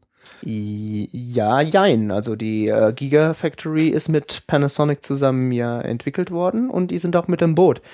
Ähm, es geht einfach darum, die speziell auf äh, Elektroautos äh, abgestimmten Akkupacks äh, in, in großen Dimensionen zu bauen. Ich sag mal, das ist ja momentan noch nicht, äh, noch nicht möglich. Ich, äh, der Absatzmarkt ist natürlich auch nicht da, aber die ganzen Infrastrukturen für, für Auto-Akkupacks, auch mit der Weiterentwicklung und also ich kann mir vorstellen, dass wenn man das zentralisiert dort macht, äh, dann kann man auch eine Menge Skaleneffekte und man kann vor allen Dingen eine Menge Synergieeffekte einfach erzielen. Ja, was man sehen, also sie erhoffen sich eine 30-prozentigen ähm, Preisreduktion bei den Batterien, wenn sie mit ihren Gigafactories dann äh, full-blown dann den Kram rausschicken. Also das ist natürlich beim, äh, bei so einem Tesla ist halt wirklich, das wird, der wird 30 Prozent billiger, weil Der Haupt, Akkupack, das Hauptkostenfähiger ist das Akkupack. Ich meine, Nico, wir haben, wir haben das Chassis gesehen, wo wir in München Ja, da im Store waren, ja? Ja. Also für alle, die noch nicht sich so ein Chassis angeguckt haben, mal im Internet kurz googeln, Chassis äh, Model Tesla S, man steht davor, das ist eine, eine, eine Wanne, ja. eine Wanne, da hängen da so ein paar Federbeine dran Ja. und äh, im, im, also in unserem Fall äh, zwei Motoren, weil Allradantrieb und so, vorne und hinten. Äh, genau. Also Fahrwerkselemente, schicke Alufelgen, ähm, bisschen Elektroschrang in der Mitte, zwei Motoren, die auch nicht riesengroß sind, äh, hat zwar Power von einem V8, ist aber nur so groß wie, wie so eine kleine Werkzeugkiste. Und dann gibt's da ja ein paar Antriebswellen noch, um das dann an die Räder Ja. zu verteilen. Und dann halt Batterien. ja, der Rest, der ganze Boden, der komplette, also das Ding besteht zu Batterien. 90 Prozent aus Batterien, ja. Bisschen Regeltechnik noch, äh, was man halt braucht, Die Steuergeräte. Bremse habe ich noch erkannt. Ja. Ah, Ja, stimmt. Ja. Bremse, klar. Ein paar Bremsscheiben. das war dann auch noch. Ja, aber er braucht er auch nicht großartig, weil er macht ja viel über die Kraftrückgewinnung. Ja. Also auch, genau. auch wo wir äh, den gefahren sind, da gibt es mehrere Modis, die man da einstellen kann. Einer davon war wirklich, dass er halt äh, volle Rekuperation macht. Und da war es so, du fährst wirklich ohne Bremse. Das heißt, wenn du Gas gibst, klar, gibst du Gas, du hast ja kein Getriebe, was geschalten werden muss. Das muss man auch erstmal mal erlebt haben. Das muss man Also- erlebt haben, das ist der das, Wahnsinn. das, da ist nichts mit äh, diesen Schaltpausen oder irgendwelchen Turbolöchern oder was auch immer da im normalen Auto stattfindet, sondern du, wie in einem Spielzeugauto, ja, du hast halt deine Fernbedienung, du gehst von 0 auf 250 in einem Zug. Mit, mit dem einen Gaspedal, ohne dass sich da in der, die Beschleunigung nimmt natürlich ab, hier, je schneller du wirst, aber es ist halt eine Kurve, da gibt's keine Lücken, keine Unterbrechungen, keine Schaltung, gar nichts. Und wenn du runtergehst wieder auf Null, äh, geht's einfach vom Gas runter und dann bremst du runter. Ich muss jetzt ähm, mal ganz kurz e- eine Breche und Nicht-Breche für die Verbrennungsmotorfraktion schlagen. Uh, jetzt kommt's. Also wenn ich, ähm, wenn ich einen Verbrennungsmotor habe und ich habe einen starken Verbrennungsmotor, ich meine, wir wohnen hier in München, Supersportwagen ist hier Tagesordnung, jetzt kommen sie alle wieder raus ihre, mit ihren Ferraris, Lamborghinis, Bugattis, äh, starken Mercedes. Ja, mein Bugatti Veyron ist gerade beim Neu Sommerreifen aufziehen. Ja, das Problem ist, dass man bei so, bei so einem Veyron auch die Wartezeit für ein paar neue Sommerreifen auch Ja, bis zu drei das- Monaten dauern Das kann. ist das Und Problem. der Satz kostet, glaube ich, auch 50.000 Euro, macht aber nichts. Ist ja nicht so schlimm. Ähm, der, der Punkt ist einfach, klar spratzelt es top und Zwischengas und wenn du dann da V8, a- aber für die 99,6 Prozent der Zeit, wo man einfach nur normal von A nach B fährt, ja, ist so ein Tesla so hoch entspannt. Ich meine, gut, wir hatten bei der Probefahrt jetzt ein paar äh, Momente, weil natürlich, wenn man so ein Elektroauto das erste Mal fährt, dann möchte man auch sehen, wie das beschleunigt. Das tut es auch sehr gut. Aber ich kann mir vorstellen, dass es auf langen Strecken, also man hört innen nichts. Ja, es war so nervig, dass äh, das Knarzen des Fahrersitzes, ja, ja, dass ich, dass ich das gehört habe, das war das nervigste an dem ganzen äh, Geräuschpegel. Äh, Das Ja. kennt man von Verbrennern nicht. Von Verbrennern kennt man nicht, dass äh, da, dass die Windgeräusche irgendwann zunehmen oder dass, äh, wie gesagt, der Fahrersitz knarzt. Ähm, selbst in der S-Klasse. Gut, da knarzt nichts, deutsche Ingenieurstechnik natürlich. Aber der Punkt ist einfach, dass man viel entspannter fahren kann. Also, ähm, wenn man mal so das Auto, also, weil du sagst deutsche Ingenieurstechnik an der Stelle, was ich doch noch sagen muss, ist, ich finde, wenn man von der Preisklasse ausgeht, was der Tesla ist und welche Region er spielt, das ist schon S-Klasse und 7er BMW oder voll ausgestattete E-Klasse und 5er, irgendwas in der Richtung. Äh, dann sind die, was ich, äh, äh, wenn ich, sage mal, vom Au- automobilen Komplettpaket her sind die, finde ich, schon noch runder. Also wenn ich mal jetzt vom Antriebsstrang und natürlich was dieser Vorteil der Elektro angeht, äh, mal abgesehen, aber so von der Bedienung her und von, von der Art und Weise, wie so die Details bearbeitet sind, finde ich, sind die schon noch besser. Also mir persönlich sind so Kleinigkeiten aufgefallen, wie dass die, die, die Klappen für die, für die, also diese Verankerungen für die Heckklappen, das ist halt ein, ein riesen, riesengroßer Haken oder Bolzen, der dich da irgendwo reingräbt, ein, ein großes Loch, das ist schon ein bisschen Ami billig, ja, oder dass du halt keinerlei Ablageflächen hast. Also da ist nix. Ja, wenn du ein 18,4 Zoll TFT-Display irgendwie unterbringen musst, ist halt auch mit Ablageflächen ja. nicht mehr besonders viel. Nein. Ja, auch, auch da zum Beispiel, ich, ich, ich finde es ja wirklich cool, diesen Riesenbildschirm da, fand ich ja toll, ja. Aber so zwei, drei Tasten mehr hätte dem jetzt auch nicht schlecht zu Gesicht gestanden. Ja, die Haptik sein. allgemein ist. Also, wenn man sich eine aktuelle E-Klasse reinsetzt, oder ja, ist, der Primus ist der Audi normalerweise von der Verarbeitung, wenn man sich einen aktuellen A6 reinsetzt und stellt den Tesla daneben, ja, dann, dann sind das Welten. Dann, das, das stimmt schon noch ab. Haptisch, optisch, egal. Aber ich denke mal, sie sind für ihren ersten Wurf, ja, äh, sind sie schon sehr, sehr weit vorne. Also ich meine, es ist ja jetzt nicht ihr letztes Auto, sondern es ist eigentlich ihr erstes, sage ich mal, wenn man mal den Elise äh, wegnimmt, weil der ja nur im Prinzip ein umgebautes Auto ist, ja. Und der, den X haben wir jetzt noch nicht gesehen. Mal schauen, ob wir da auch zu einer Probefahrt in München mal hinkommen, dass wir uns mal. Sieht man auf jeden Fall mehr. Sitzen ja dann höher. Ja, richtig. Ja, und äh, ich, du kannst stehend hinten rein und rauslaufen oder ich. ja. Und also, was denkst du, wie wird der Model äh, 3 ausschauen oder was wird den hervorheben? Ich habe ein ziemlich krasses Bild äh, von dem Model 3. Also es gab, äh, könnt ihr euch äh, da draußen auch nochmal anschauen. Es gibt schon ein geteasertes Bild äh, des Model S, X und dann Model 3 als Silhouette daneben. Ja. Kleine Anekdote, die muss ich unbedingt erscheinen, äh, noch kurz erzählen. Ähm, ist euch schon klar, dass das Model S, das Model X eingerahmt eigentlich vom Model I werden sollten? Jaguar hatte was dagegen und dann hätten wir S, E und X. Ja, ja kann, also, äh, Tesla ist Sex, klar. Ah, okay. Hat aber nicht funktioniert und deswegen hat äh, Elon sich gedacht, wir drehen einfach das E um, machen eine 3 draus und. Beziehungsweise sie waren ganz clever genug und haben halt echt drei Striche für E äh, gehabt und dann sagen, ja gut, okay, dann lesen wir es jetzt andersrum, ist es halt eine 3. Und sie yeah. können trotzdem ihren Gag bringen. Sie können ihren Gag trotzdem einspielen. Auch wieder so eine, so eine sympathische Elon-Masche. Ähm, ich weiß nicht, ob das so kommen wird, aber ich habe den, ich, gut, ich bin jetzt ein bisschen autophil, sag ich mal, äh, ich habe das in Mazda 3 immer im Blick so von, von den Dimensionen her. Der Mazda 3 ist so das, wo ich mir denke, ah, ist gut, Model 3, Mazda 3 ist jetzt nicht, aber auch vom, vom, von der Designsprache her. Aber äh, schon, du hast recht, ich habe letztens einen Mazda 6 gesehen. Ich finde, der sieht tatsächlich verdammt nah an einem Model an S, S aus. aus. Und da das ein geschrumpftes Model S werden wird, wird ähm, es kommt also von der Größe her klar, vielleicht ähnlich also anders, aber ähm, vom, von der Designsprache her kann ich mir das schon vorstellen, dass sie sich schon ein bisschen ähnlich sind. Ähm, ich denke, das wird, und wenn es ein geschrumpftes Model S ist, ist es gut. Ja, hätte ich jetzt auch kein Thema mit. Mal, mal gucken. Also ich bin echt gespannt. Also, ja, aber was, Meinst du, es kommt irgendwas, womit der Markt noch nicht gerechnet hat? Also ich meine, muss man sagen, wo der Model S rausgekommen ist, das war der erste, da wo sie gesagt haben, pass mal auf, der hat, glaube ich, Stand Pedis hat der doch 500 Kilometer Reichweite gehabt in der vollen Ausbaustufe. Da hieß er damals noch irgendwie äh, S500 oder so, ja, eben für die 500 Kilometer Reichweite. Und äh, meinst du, die bringen jetzt auch wieder so einen Hammer, ein Auto, wo man sagt, okay, Wahnsinn, dass das in der Kompaktklasse möglich ist für den Preis oder wird das einfach nur nichts besonders wie erwartet, einfach nur ein geschrumpfter S sein, der irgendwie so seine 250 Kilometer Reichweite hat und so seine wahrscheinlich in Deutschland umgerechnete 40.000 Euro kosten wird? Ich würde mich äh, gerne ins Besseren belehren lassen, aber das Model 3 wird das Brot- und Butter-Auto. Ich sag mal, die Innovationen, so wie das die deutschen äh, Autohersteller auch machen, werden oben eingeführt und dann langsam nach unten durchgereicht. Und äh, ähnlich, also ich klar, du musst einen, Seller irgendwie, äh, du musst ja da irgendwie einen Kaufwillen hinter erzeugen, aber die Leute wissen jetzt, okay, das Model S kann's, ist mir nur zu teuer.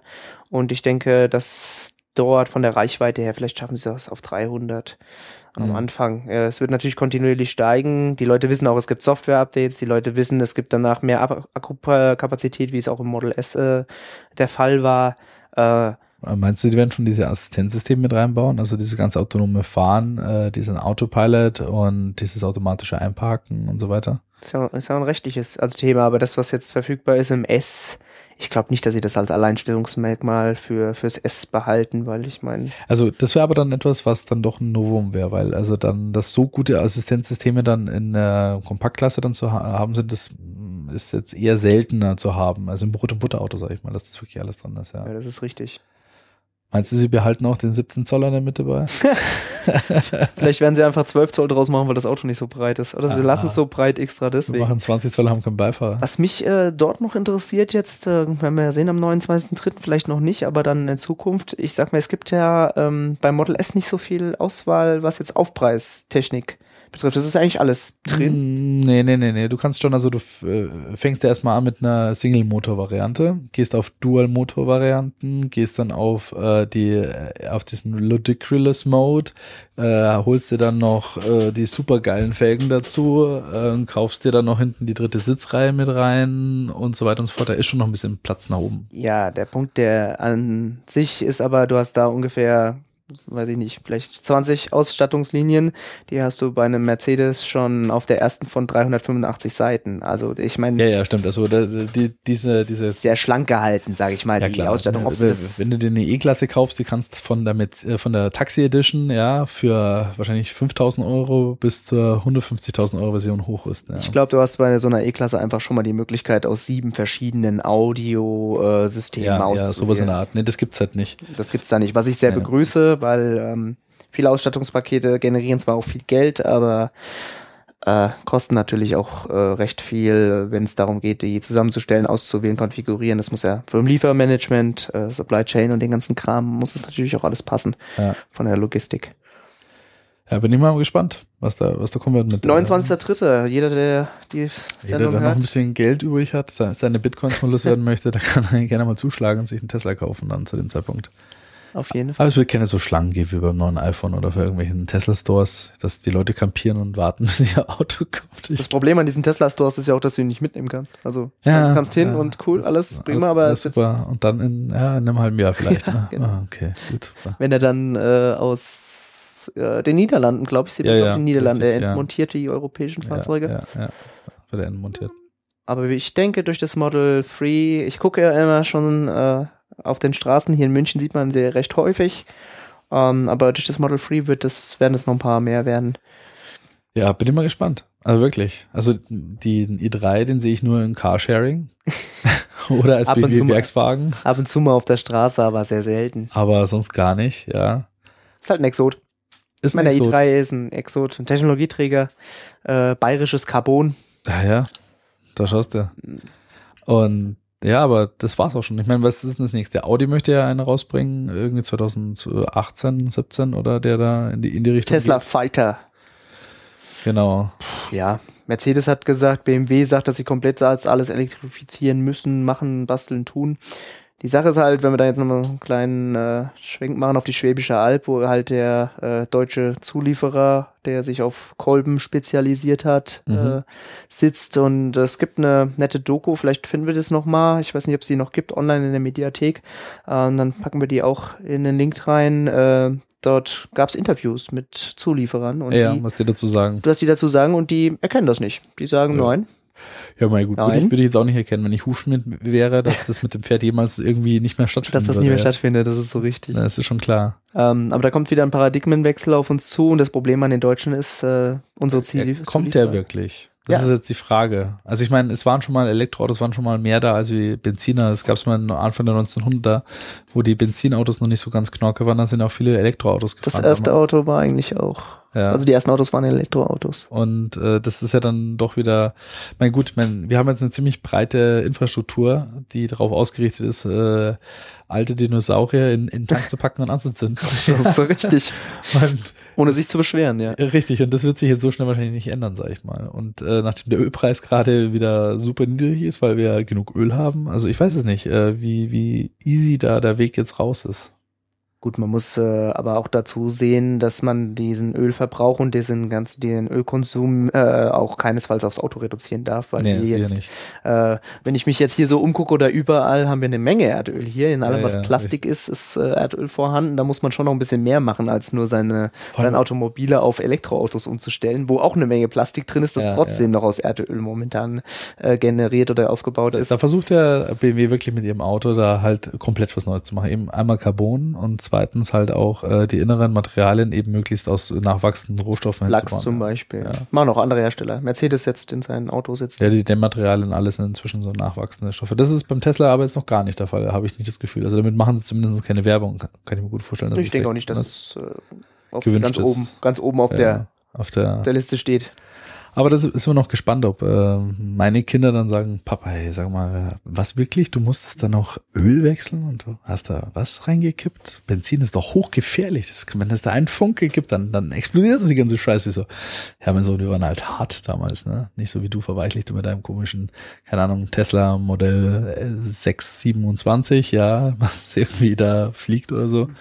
Und, ähm, also wenn wir das nochmal kurz weiterspinnen können und äh, also ich möchte jetzt nicht auf das autonome Fahren von Google großartig eingehen, aber was ich eben auch äh, gehört habe oder was, was man halt auch überlegt ist, wenn sich sowas durchsetzen sollte, ja, werden dann deutsche Hersteller äh, nur noch die Chassis zuliefern, weil ich meine, es ist dann egal, ob man einen Mercedes, BMW, Tesla fährt, wenn man auch ein autonomes Auto hat, äh, differenzieren sie sich nicht mehr großartig. Ja gut, das ist ja dann wieder der nächste Schritt. Das ist jetzt wieder auch, wo ich sagen kann, das kann jetzt auch sein, dass e- egal wie cool wir Tesla jetzt auch finden und ich, äh, du vor allem auch, weil du so ein äh, autophiler Mensch bist, dass du sagst, hey, Auto ist halt noch das Ding. Tatsächlich ist es auch gerade, also ich merke es bei der jüngeren Generation, die interessiert sich für Autos in dem Sinne erstmal gar nicht mehr, weil sie brauchen, sie brauchen kein Auto, wenn sie von A nach B wollen. Du wohnst in der Stadt, hast entweder eine gute Infrastruktur, wo du öffentlich fahren kannst, oder nimmst halt Carsharing. Also du brauchst kein Auto mehr. Genau. Wenn ich äh, dann trotzdem den Reiz der Beschleunigung und des Wahnsinns des Gleichsterbens haben möchte, kaufe ich mir ein Motorrad. Ja, geht auch. Ja, ich, genau, ich fahre ja. Nächste Also- Woche wieder fahren. Also das ist der Punkt. Ähm, es kommt immer drauf an, äh, was man natürlich möchte, aber der, der Punkt ist folgender. Es könnte dieser doppel, doppelte Paradigmenwechsel ineinander kommen. Das autonome Fahren in Verbindung mit der Elektromobilität. Ja. Sieht man daran, dass äh, Uber gesagt hat, wenn sie, wenn Tesla das äh, autonome Auto dann hat, 2020, Ja. kaufen sie 200.000 Stück Ja. haben sie gesagt. Und der nächste Punkt, dann kommt es eben so. Dann sind die Autohersteller obsolet. Weil ganz ehrlich, ich fahre jeden Tag öffentliche Verkehrsmittel hier in München. Ich habe Ja. kein Auto mehr, ich habe nur noch ein Motorrad. Und ich weiß nicht, ob ich in einem MAN, in einem Solaris oder in einem Mercedes-Bus morgens zur Arbeit fahre, weil es mich überhaupt nicht Ja, interessiert. absolut nicht. Und wenn ich mir angucke, wie äh, jeden Morgen im Stau, äh, keine Ahnung, eineinhalb Tonnen Blech und äh, Motoren da äh, irgendwie 80 Kilo von A nach B transportieren, äh, ist Quatsch. Und wenn dann jeder sagt, ja, ich brauche meine Individualität, weil ich, ich habe ja ganz spezielle Arbeitszeiten und bla bla bla, dann würden wir nicht alle gemeinsam im gleichen Scheißstau hocken in der Früh und am Das Abend, ist so wenn richtig, nicht der Fall ja. wäre, ja. Und äh, das ist genau der Punkt. Also ich wäre da, ich brauche es nicht. Wenn ich zuverlässig und sicher ein Transportmittel habe, was mich äh, von A nach B bringt, ja, hey, dann, dann weg mit dem Auto. Brauche ich nicht. Ja, ab und zu vielleicht noch Verwandtschaft besuchen und da kann man sich auch mal ein Auto leihen für ein paar Tage und dann fährt man halt mal eine abgefahrene Strecke und sonst im Jahr braucht man es dann nicht mehr. Also es, bin immer gespannt, ob das wegkommt. Und wie gesagt, wenn die autonomen Fahrzeuge jetzt dann äh, den nächsten Schritt in die Tür machen, wo sie sagen, okay, ich brauche auch keinen Fahrer mehr und so ein Auto, also wie beim Flugzeug im Prinzip auch für solche Firmen, wenn die Dinger stehen, kosten sie Geld. Solange sie spazieren fahren, bringen sie Geld. So sieht's aus. Und äh, so ein Fahrer, der wird müde, der streikt, der hat mal keinen Bock, der muss mal aufs Klo. Äh, aber wenn der Fahrer eben ein Computer ist, dann fährt er halt 724, ja. Und so lange, bis das Ding auseinanderfällt. Er muss ab und zu mal ins Wartungszentrum rein, weil man dann irgendwelche Teil Verschleißteile austauschen muss. Und da gibt's halt Wartungstechniker-Crew und der Rest ist dieser Schwarm unterwegs und transportiert Leute von A nach B. Ja, der, Und da können sie den Preis mit Sicherheit so runterdrücken, dass du ohne einen Sp- spitzen Bleistift erkennen kannst, ich brauche kein Auto mehr, das ist mir viel zu teuer. der Business Case ist klar. Ganz ehrlich, der, der Business Case ist vollkommen klar. Unser Auto steht 98 Prozent seiner Lebenszeit Ja. nur rum. Ähm, wenn wir die Zukunft mal spinnen, das wird hier in Deutschland ein bisschen schwierig. Wir sind eine Autofahrernation, wir sind darauf nicht vorbereitet. Die Leute möchten das nicht. Ja. Die Leute möchten es schon, aber erst wenn es dann da ist, dann wollen sie es auch unbedingt, aber vorher nicht. So sind wir Deutschen eben meistens ein bisschen vorsichtig. Aber wenn es dann da ist, ja, dann machen wir es natürlich auch alle. Ja, Ähm, der, der Punkt ist einfach, dass wenn ich jetzt gut, ich bin jetzt hier bei Nico, ich muss nachher noch nach Hause. Wenn ich jetzt mein Handy nehme und sage, okay, wir sind jetzt in einer halben Stunde, dreiviertel Stunde fertig, ich sage jetzt hier meinem, meinem Handy, ich möchte in dreiviertel Stunde gerne von so einem, von so einem Google Pod abgeholt werden. Ja, ja und dann ist, steht dreiviertel Stunde später, weil ich möchte nicht so viel Geld bezahlen. Wenn ich mehr Geld bezahle und in zehn Minuten einbrauche, muss ich natürlich mehr bezahlen, klar. Der muss ja auch irgendwie hierher. Und dann steht in der Dreiviertelstunde mein Google Pod da und äh, jagt mich quasi durch die Stadt direkt bis zu meiner Haustür. So what? So what? So genau, das ist das Ding. Und äh, wenn du das jetzt auch noch zu jeder Zeit mh, zuverlässig, äh, ohne dass du Angst haben musst, weil halt äh, gerade dein Flieger geht und du weißt, in der Früh ist es schwierig, ein Taxi zu nehmen, du musst es einen Tag vorbuchen, weil das Ding halt immer da ist, immer abrufbereit und wie du schon sagst, vielleicht mit dem einen oder anderen Komfort äh, musst du halt extra Preis zahlen, klar. aber letztendlich immer noch billiger ist, als wie ein Auto da die ganze Zeit rumparken zu Du, lassen. könnt, du könntest ja sagen, wenn du ganz viel Geld hast, dann hast du einfach deinen eigenen.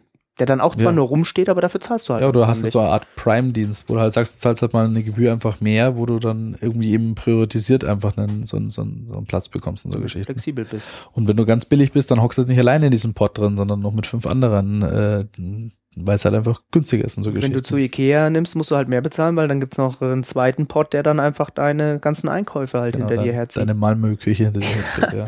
Ja, aber, ja, aber so, das, äh, das Problem ist halt, dass wir hier, wie wir vorhin schon gesagt haben, äh, bei den Micropayments, wir ziehen halt hier die Geschichte mit. Wir haben das alles entwickelt, die verschiedenen Stufen durchlebt. Und für uns ist es schwieriger, weil unser Rattenschwanz, unser Päckchen, das wir tragen, halt immer da ist und da ist und da ist. Und vielleicht gibt's eine andere Nation, die sich äh, darum irgendwie kümmert, das schnell zu machen. Ich sag mal, die Engländer äh, hat fast keiner mitgekriegt. Es gibt in Heathrow gibt es solche Pods am Flughafen in Heathrow, London. ja, oder viel besser ist auch in München.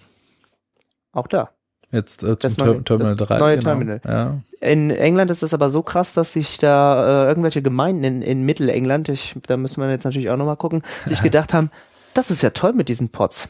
Will ich Wir, auch. wir möchten die für unsere Stadt haben. Hm. Und da fangen sie jetzt an, äh, die Pots auf die Straße quasi zu. Also ich bin gespannt. Also wo ich auch denke, wo autonome äh, ähm, Fahrzeuge mit Sicherheit ein Riesending sind, sind halt für La äh, Warentransporte. Ja. Ich bin mir sicher, so Firmen irgendwie Amazon, ähm, das wundert mich ein bisschen. Also man sieht eigentlich so vom Vergleich her, Bezos und, und Musk, die sind schon sehr ähnlich so in ihren Ambitionen, was sie machen wollen, ja.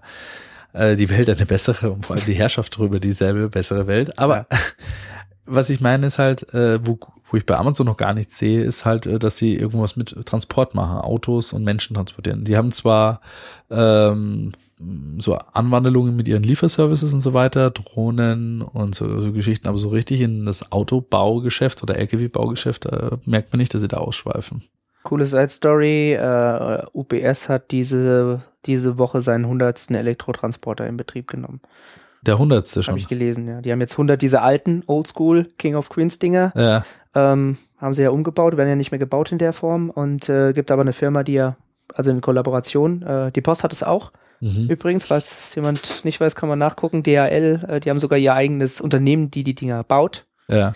Müsste man jetzt auch nochmal nachgucken, weiß ich jetzt nicht genau, wie die Firma heißt, aber die machen für die DHL auch Transporter. Und UPS hat jetzt den 100. Transporter auf jeden Fall mal in Betrieb genommen, elektrotechnisch. Scheint ja zu laufen. das ist aber jetzt noch nicht so richtig Wurf nach vorne bei den zig Millionen, die da spazieren fahren gerade, ja. Ja, jeder Aber- Anfang ist schwer. Ja, stimmt wohl. Aber da bin ich auch noch gespannt, ob sie da nicht äh, wirklich mal was auch Innovatives bringen. Also, nee, anders gesagt, wo ich noch äh, warte, ist, wo wird denn der Autonomiebereich der Durchbruch sein? Ist es im Warentransport erstmal, wo man, sagen wir mal, sagt, da ist kein Mensch drin, der hops geht, sondern äh, vielleicht erst im oder im Taxibereich? Welche von beiden wird als erstes da uns äh, stattfinden? Das Problem ist, dass sich die, ähm, eigentlich müsste es überall sein und das könnte in Showstopper sein, weil die sich ja, die, die fahren ja nicht auf getrennten Netzen, sondern Ja, die ne. fahren zusammen und das ist das große Problem. Ähm, der Mensch ist dann vielleicht die höhere Fehlerquelle oder Ja, der Computer ja, kann einfach ja. den, das heißt, die höhere Fehlerquelle ist falsch, aber der Computer kann den Menschen nicht so gut einschätzen wie sich selbst. Ja, da gibt's auch noch einen ganz netten Punkt, äh, wo sich da mal ein paar tja, Forscher auch mit ausgelassen haben. Da geht's um den, äh, den Teil der, der Ethik, die man in die Programme hineinlegt. Ja, genau. Weil äh, so ein Computer, wenn der jetzt einen Unfall äh, erlebt, sage ich mal, also angenommen, äh, er kommt halt auf eine Kreuzung zu und äh, mit einer gewissen Geschwindigkeit, er hat grün und es rast halt einen LKW rein, dem er nicht mehr ausweichen kann erstmal, sage ich ja, dann hat er genug Zeit zu berechnen und zu schauen, okay, wenn ich den Aufprall minimieren möchte. Äh, und links und rechts habe ich jetzt Fahrzeuge stehen. Links vielleicht einen SUV und rechts einen Motorradfahrer. Ähm, wo weiche ich jetzt hinaus, weil es für meine Insassen das Beste ist, äh, um sie zu beschützen. Ramme ich den Motorradfahrer weg, der dann hops geht, oder gehe ich links in den, den SUV rein, der, der wahrscheinlich besser geschützt ist und so weiter. Was hat das dann für Implikationen für die Versicherungen? Ist mein SUV dann mehr gefährdet, weil mich autonome Fahrzeuge von der Straße drängen wollen, als wie Ja, richtig, mit einem Kleinwagen oder mit einem Motorrad ähm, und so weiter und so fort. Das ist eine, noch eine nicht gelöste Sache, muss ich sagen, weil ähm, man kann jetzt auch nicht auf random gehen, sagen wie ein Mensch, der reißt das Lenkrad halt einfach nur zufällig um, nach links oder nach rechts. Der hat in dieser Schrecksekunde keine Möglichkeit überhaupt nachzudenken. Aber ich habe jetzt hier mehr Möglichkeiten, ja. Aber wie nutze ich die? Wie schöpfe ich die aus, dass das dann, äh, was dann da stattfindet? Das ist echt noch so eine Sache, muss man mal gucken. Ich denke trotzdem, ähm, klar ist diese ethische äh, Diskussion, weil es eben eine Maschine ist, aber jede Entscheidung, die die Maschine treffen kann, aufgrund von Informationen, die sie im Bruchteil einer Sekunde bekommt, äh, ist höchstwahrscheinlich besser als jede ähm, Ah. Entscheidung, die ein Mensch trifft. Das ist, das ist kontrovers, das wird jetzt wahrscheinlich Ja, aber- auch den Rahmen Nee, nee, aber wir haben doch jetzt gerade das Thema mit AlphaGo gehabt, ja. AlphaGo ist äh, ein äh, von Google geschriebenes ähm, Deep Thinking äh, Programm, welches halt gerade den weltbesten Go-Spieler 4 zu 1 weggeputzt hat. So sieht's aus. Und es gibt genug Leute, die sagen, wenn äh, einmal ein Computer den Menschen im Go schlägt, dann sind wir doomed und werden demnächst gleich äh, aufgefressen werden, ja, von Ja. diesen Maschinen. Und jetzt ist es passiert. Und zum Beispiel, äh, ich habe da ein paar Artikel drüber gelesen auch, was die da sagen. Und die sind sehr, sehr begeistert, wie dieser AlphaGo gespielt hat. Vor allem, weil er halt sehr un unorthodox gespielt hat, weil der eben nicht wie äh, die anderen von irgendwelchen Großmeistern großgezogen worden sind und halt eine gewisse wie soll ich sagen, Historie wieder mitschleppen an, an, an Zügen, sondern er hat halt frei spielen können, ohne den Ballast, den der Mensch mit sich nimmt, weil er ja natürlich das gelernt hat von jemandem, der auch schon wieder von jemandem was gelernt hat. Das heißt, das ist eher was Neues, Kreatives. Aber was sie gesagt haben, zum Beispiel, wo AlphaGo verloren hat, eben, das eine Spiel, ähm, in dem Punkt, wo es im Verlieren war, hat es sehr, sehr unhöflich gespielt. Das hat halt sehr, wie soll ich sagen, einfach nur immer darauf hingespielt, dass der andere im Zug bleibt. Aber das war eine etwas, das würde ein Mensch, der das Spiel so gut beherrscht wie AlphaGo oder wie eben dieser Großmeister, er würde nie so spielen, weil er wüsste, okay, er gibt sich geschlagen, aber er würde nie diese unhöfliche Art und Weise des Trotz. Spiels machen, diesen Trotz. Digitaler Trotz ist das einfach ist schon wieder. fast beleidigend, wie die Ja. gespielt hat. Und das ist so eine Sache, ähm, man kann solche Computer schon beibringen, richtig zu handeln und gut zu machen, aber werden sie wirklich diesen, diesen, diesen, diesen Funken an Mitgefühl oder den Funken an, äh, wie soll ich sagen, an Anstand auch beweisen in solchen Situationen, ja. Und, oder wenn sie nur kalt entscheiden, okay, ich dränge die Karre links jetzt weg, weil so und so. Maschine ist Maschine. Weil vielleicht drängt er den Karren links weg und links hockt halt hinten das kleine Kind im, äh, im Beifahrersitz und wird wegge weggeschoben. Rechts wäre es halt irgendwie, ähm, der Typ hätte es vielleicht noch geschafft oder auch nicht, ja. Das ist sehr, sehr schwierig, ja. Äh, wie weit äh, gebe ich dem, tja, wie weit schaffen es Computer dann auch, äh, ja, wenn sie schon die Zeit haben. Die hocken ja da so ein Computer in dem Augenblick, während wir eigentlich nur entsetzt in, in unser Leben vielleicht gerade im geistigen Auge abspulen Rechnet lassen der einfach ab. Hat der, Der echt runter. hat der entspannt Zeit, gerade sich zu überlegen, was passiert. Und Ja, aber diese Maschinen fühlen ja auch nicht. Also künstliche Intelligenz. ja, ist schwierig zu sagen, noch nicht, äh, ob das geht oder nicht. Ich habe in der Technik, äh, in der Technology Review habe ich, äh, gab es eine große Reihe vor zwei Monaten, glaube ich, vor zwei Ausgaben war das. Ja. Und dort auch. Dort hat man auch gedacht, man kann es. Dann hat man gedacht, man kann es nicht äh, dem, dem Computer beibringen. Mittlerweile sagen wir einen, man kann es. Der andere sagt auch wieder nicht. Also von meinem persönlichen Gefühl. Ähm, würde ich jetzt auch sagen, eine Maschine ist eine Maschine. Ähm, Mensch ist ein Mensch. Lass mich natürlich gerne in 20 Jahren einen besseren belehren. von einer Ähm, Maschine. Von einer Maschine wahrscheinlich Matrix-Style, wie auch immer. Ähm, oder jetzt, wie ich gerade vorhin gesagt habe, die vierte Staffel von Person of Interest, äh, Ja. wo dann auch zwei virtuelle Gottheiten quasi, zwei künstliche Intelligenzen äh, gegeneinander kämpfen. Ja. Also wenn man auf den Kram steht, kann man sich das ruhig mal reinziehen. Ähm, aber der, ich denke, der Punkt ist einfach, dass die Visibility dieser Computerentscheidung einfach äh, so hoch ist. Ja, also ich sag mal im Straßenverkehr. Es ist vielleicht auch noch ein bisschen äh, aufwendiger, mehr Sachen, die man berechnen muss. Aber man muss sich auch mal ganz rudimentär darauf beschränken, wenn wir fliegen. Ja, dann ist die meiste Zeit wird diese Aluminiumröhre in 12.000 Metern Höhe auch von einem Computer geflogen. Ähm, Ja, gut, gibt's ein paar weniger Parameter, die natürlich da mit reinspielen. Der Luftraum ist nicht ganz so voll, also würde jetzt mir wahrscheinlich der eine oder andere widersprechen, aber der Autopilot fliegt halt. Naja, aber genau bei sowas ist ja okay. Und ich denke mal, so ein Auto äh, wird mit Sicherheit auch unser Leben zu 90 Prozent im Straßenverkehr äh, automati autonom leisten können. Die 10% sind es vielleicht, aber die es dann ausmachen, wo auch ein Pilot äh, sein Flugzeug im Hudson River landet, weil er damit Klar. die Menschenleben halt äh, sichert. Ob ein Computer jemals diese Entscheidung getroffen hätte, ist fraglich. Und das ist genau dieses, dieser Punkt, wo man jetzt noch nicht so weit ist. Da bin ich mal gespannt, wenn die Computer äh, an der Stelle wirklich etwas entwickeln, was Intuition bedeutet, ähm, Ethik und Mitgefühl für die Situation. Nicht nur einfach stupide rauf und runter rechnen, sondern tja, die haben halt aber nur auf jeden Fall jede Menge Zeit, in so einem Augenblick nachzudenken, was sie denn dann machen jetzt, Richtig. wenn sie dann wegputzen. Vielleicht stockt es auch einfach darin, dass man sich darauf beschränkt und sagt, okay, hör zu, wir machen autonomes Fahren auf der Autobahn, das ist ziemlich kontrolliert. Auf einer, also das in der Autobahn Ja. ist was ganz anderes als Stadtverkehr natürlich.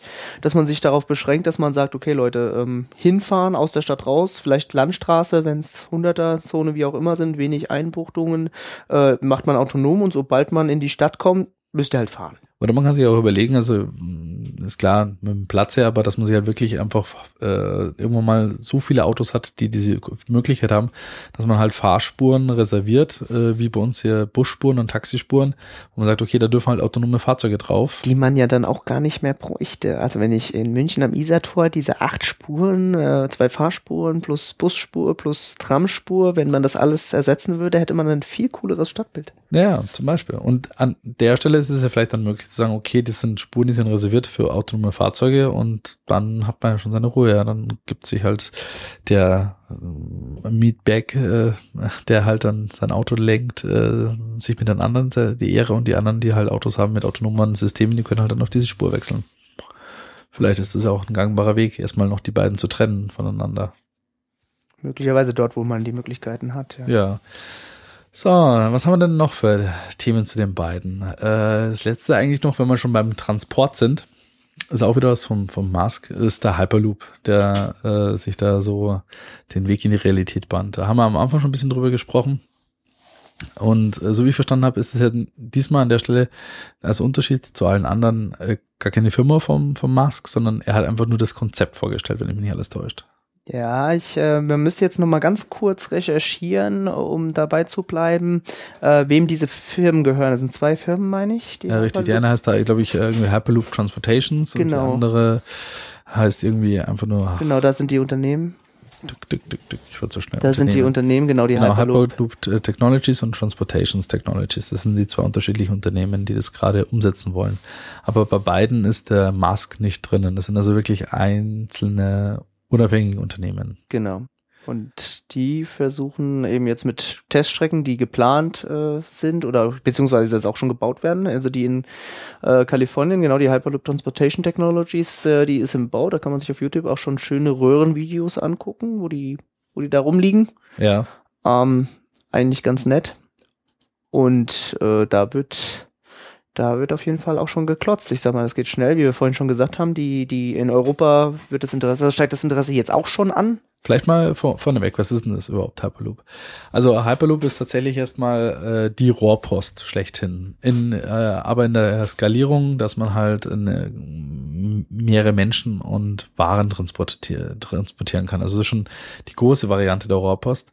Was Rohrpost und Hyperloop auch noch gemeinsam haben, es findet in einer geschlossenen äh, Röhre statt. Und der Unterschied zwischen Rohrpost und Hyperloop an der Stelle ist vielleicht die Röhre bei, äh, also bei der Rohrpost wird die Rohrpost an sich transportiert, indem sie halt einfach, äh, dass vor ihr ein Unterdruck erzeugt wird und der Überdruck drückt die Rohrpost halt dann zu dem Ziel hin.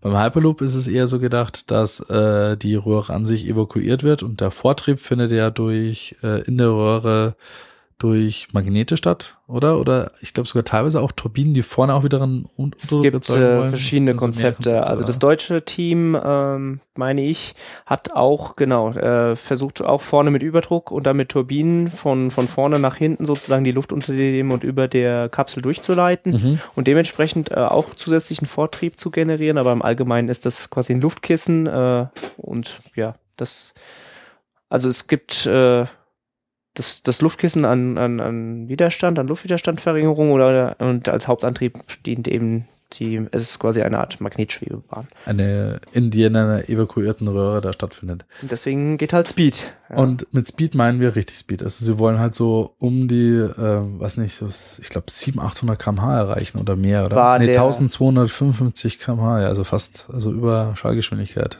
Ja, also äh, momentan die Teststrecken sind ein bisschen niedriger. Ähm, Ja. Das ist die Maximalgeschwindigkeit, äh, 1225 km/h, was dann schneller ist, äh, 300 km/h schneller als ein Linienpassagierflugzeug. Ja. Ähm, muss man sehen natürlich, äh, wie hoch sie es dann bringen im Endeffekt. Aber wenn wir jetzt eine ganz einfache Rechnung spinnen, wenn die das mit 800 km/h hinkriegen sollten oder auch nur mit 500 km/h, äh, wenn ich in anderthalb Stunden von München nach Hamburg fahren kann mit dem Ding, Ja, ja. Also das ist genau die, äh, also sagen wir es mal so, spinnen wir das auch wirklich weiter. Das war's. Also es ist wieder so eine Sache, da will Musk halt auch die, die Welt verändern. Also es ist, äh, die Konzepte versuchen wirklich, äh, die Welt noch ein Stückchen kleiner zu machen. Eben den äh, Bereich, wo man halt arbeitet und den Bereich, wo man lebt, noch weiter auseinander zu dehnen. Was natürlich mit so einem Transportmittel gigantisch wäre. Wie gesagt, mit diesen Geschwindigkeiten kannst du äh, ganz Europa fast schon erschließen. Da kann ich heute in Paris arbeiten äh, und am Abend bin ich in, in zwei Stunden zu Hause. Solche Geschichten sind dann möglich. Das ist etwas, äh, was mit keinem anderen Transportmittel der Welt machbar ist, weil Flugzeug ist auch Riesenaufwand, eben Check-in, Check-out, hoch und runter und so weiter. Äh, Zug erreicht niemals die Geschwindigkeiten. Und so ein Hyperloop würde das Problem an der Stelle angehen. Die Frage ist natürlich, und das ist halt etwas, äh, da muss man mal gucken, solche Konzepte sind halt schon für, ich sag mal im Moment nur Punkt zu Punkt äh, zur Verbindungen gedacht, ja. Das heißt, ich komme sehr schnell von A nach B, aber da gibt's ja nichts mit Zwischenstopps. Da gibt's Ja, jetzt, natürlich nicht. wird's wahrscheinlich den äh, Heimatbahnhof von Hyperloop in Brunsbüttel geben, wo ich mal neben dran mal kurz mal aussteigen kann, um mal ein paar Kippen zu kaufen. Das ist nicht. Sondern der kann halt nur Metropolen eigentlich erstmal verknüpfen, oder? Das Problem ist einfach, äh, was wir ja auch in Deutschland zum Beispiel haben. Ich sehe für uns äh, den Markt nicht so groß, weil unser komplettes Land ist einfach nur 1000 Kilometer lang. Ähm, wenn ich jetzt eine München, Hamburg, ja, es ist so.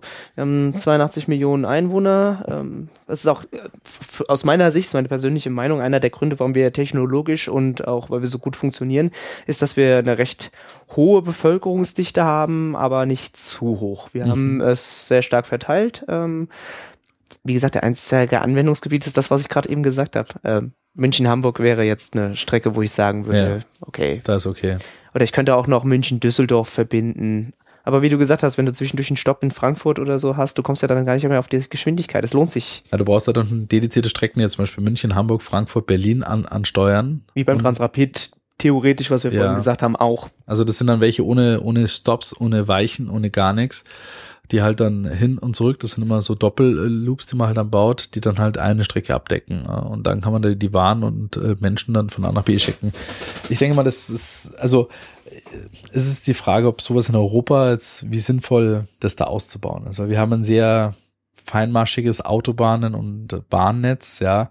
Das ist schon sehr, ja, wie soll ich sagen, sehr gut unterwegs und die Waren brauchen und Warengüter, Menschen brauchen jetzt von A nach B eigentlich nicht mehr lange. Jetzt, äh, es wird interessant werden bei uns in Europa, vor allem in Deutschland, wenn wir schon nicht mehr Stromtrassen von Norden nach Süden legen können, glaube ich nicht, dass wir Stahlröhren von Norden nach Süden Das legen können. ich auch das wird nicht. wohl nicht hinhauen. Also wenn es nicht unterirdisch ist, ja, äh, wird das wohl nicht stattfinden. Äh, die einzigste europäische Strecke, die jetzt so durch die Medien gerade gegangen ist, ist eben, wie anfangs erwähnt, eine Strecke zwischen Bratislava und Wien. Ob die dann kommen wird, ob es das machbar ist, man wird sehen. Also im Moment ist es jetzt eher nur so eine Vision, die in Amerika dann doch geplant ist. Und die haben ja wesentlich größeres Land, was sie da äh, besiedeln können. Ja, in Amerika ist, macht das total Sinn, weil man eben auf einer vielflachen Fläche, sag ich mal, von Deutschland einfach nur ähm, viermal so viele Einwohner äh, transportiert und es gibt viele Metropolen, die man halt verbinden kann. Ja. In Amerika, der, der Use Case und Business Case äh, für Amerika, äh, also für die USA jetzt äh, speziell, ist, ist gegeben. Ja. Ähm, ob ich jetzt die Ost- und die Westküste miteinander verbinde oder ob ich solche, gut, wenn wir jetzt sagen, bis anderthalbtausend Kilometer kann man, kann man lesen, es äh, soll es ersetzen, ähm, dann kann man schon sagen, dass man, wenn ich von San Francisco, wenn wir jetzt mal Westküste nehmen, nach San Diego will, dann, ja, es gibt auf dieser Seite eben nur drei große Städte dann wenn ich jetzt San Francisco, dann in LA und unten San Diego sehe und die liegen alle weit genug auseinander, um zu Ja. sagen, ja. Da rentiert sich sowas. Bei uns ja. hast du Nürnberg, ist die nächste halbwegs größere Stadt nach Norden, Ja. die ja 170 Kilometer weg ist. Dann hast du Stuttgart im Nordwesten, was 200 Kilometer weit weg ist. So what? Dann kommt schon wieder Ja. Karlsruhe gegen Frankfurt, äh, Ruhrgebiet und das ist alles irgendwie genau in diesen Entfernungen, wo man sich denkt, da beschleunigt das Ding nicht hoch. Nee, das ist das. Also interessant finde ich mal auch, wenn so äh, China, Indien und Co. da auf diesen Hyperloop äh, aufspringt und äh, sowas ähnliches baut, weil die haben mit Sicherheit auch Bedarf noch an schnellen und äh, Tra- Transportwegen in ihren Riesenländern. Auch ich denke mal sowas wie in Russland und so weiter, solche Geschichten, ist solche Länder, die würden eigentlich von sowas schon profitieren. Also wo einfach viel Fläche zu überwinden ist, ja.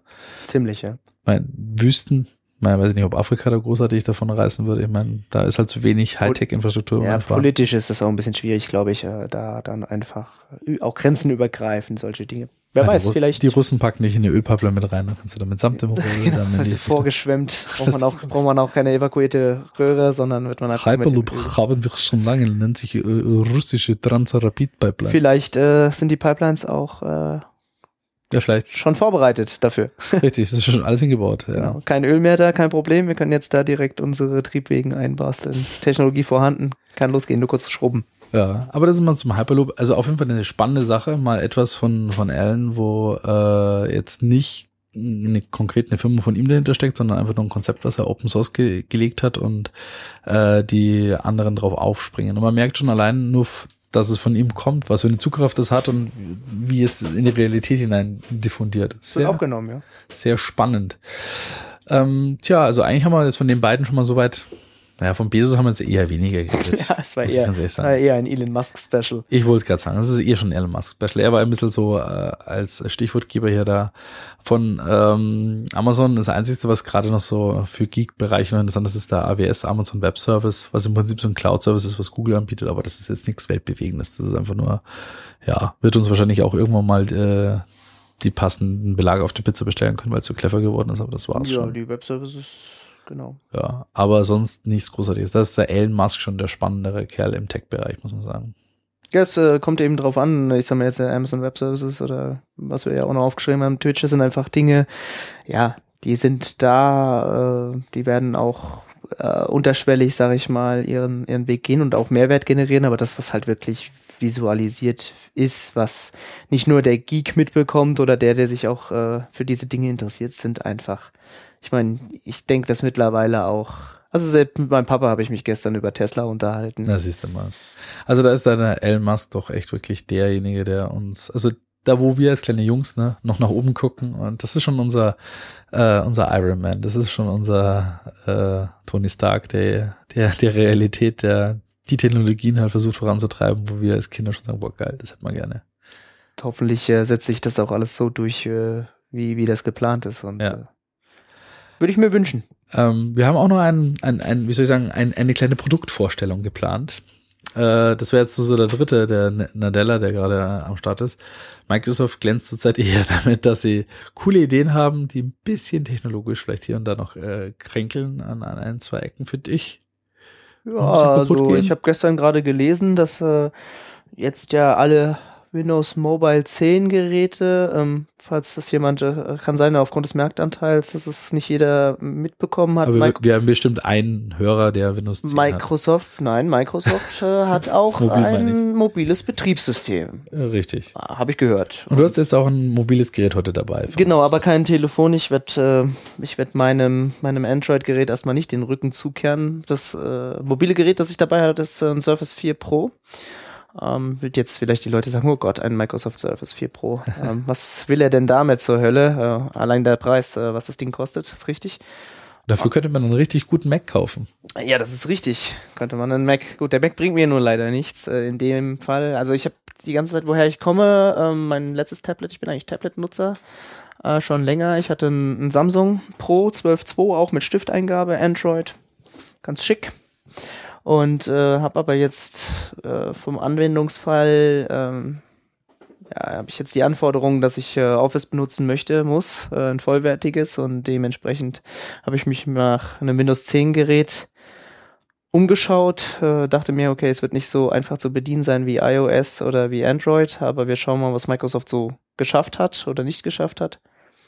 Und äh, bin über einen T 300G von Asus, Mhm. auch mit 16 zu 9 Bildschirm, äh, zu der Ansicht gekommen und Stifteingabe, zu der Ansicht gekommen, es muss doch ein Service sein. Äh, kurzes Hin und Her, äh, leistungsstark, äh, habe mich dann für die kleinste Variante entschieden, kein Lüfter, längste Akkulaufzeit für Office-Anwendungen. ich äh, codiere keine Videos da drauf oder irgendwelche Fotobearbeitung ist mir auch recht fremd auf den Geräten. Es soll Office tun, es soll PDFs tun und das tut es auch. Witzige Anekdote am Rande. Ich, ich habe das Ding zweimal gekauft. Einmal original äh, bei einem Händler und habe dann eine Woche später gesehen, dass es das bei Microsoft Belgien gerade 20% billiger gibt. Und das durfte ich mir nicht entgehen lassen. Also es ist das erste Surface. Äh, Alte Schnäppchen Fox hier. es ist einfach so, wenn man es sieht, macht man es, äh, äh, hat man es zurückgeschickt und ja, jetzt ist das Neue da. Na, welche Ausstattung hast du jetzt hier? Das ist die i3-Variante? Ne, das ist die M3-Variante. Um M3. genau zu sein. Ja, das sind die alten Core Ms. Ähm, zwei Kerne, müsste ich jetzt raten. Ähm, er hat einen Boost auf jeden Fall, können getaktet werden von 800 Megahertz bis 2 Gigahertz. Gibt's in verschiedenen Ausprägungen M3, M5, M7 mit verschiedenen Dingen. Ist doch im Single-Core-Durchsatz ganz nett. Also man kann die Dinge machen, hat eine extrem niedrige TDP.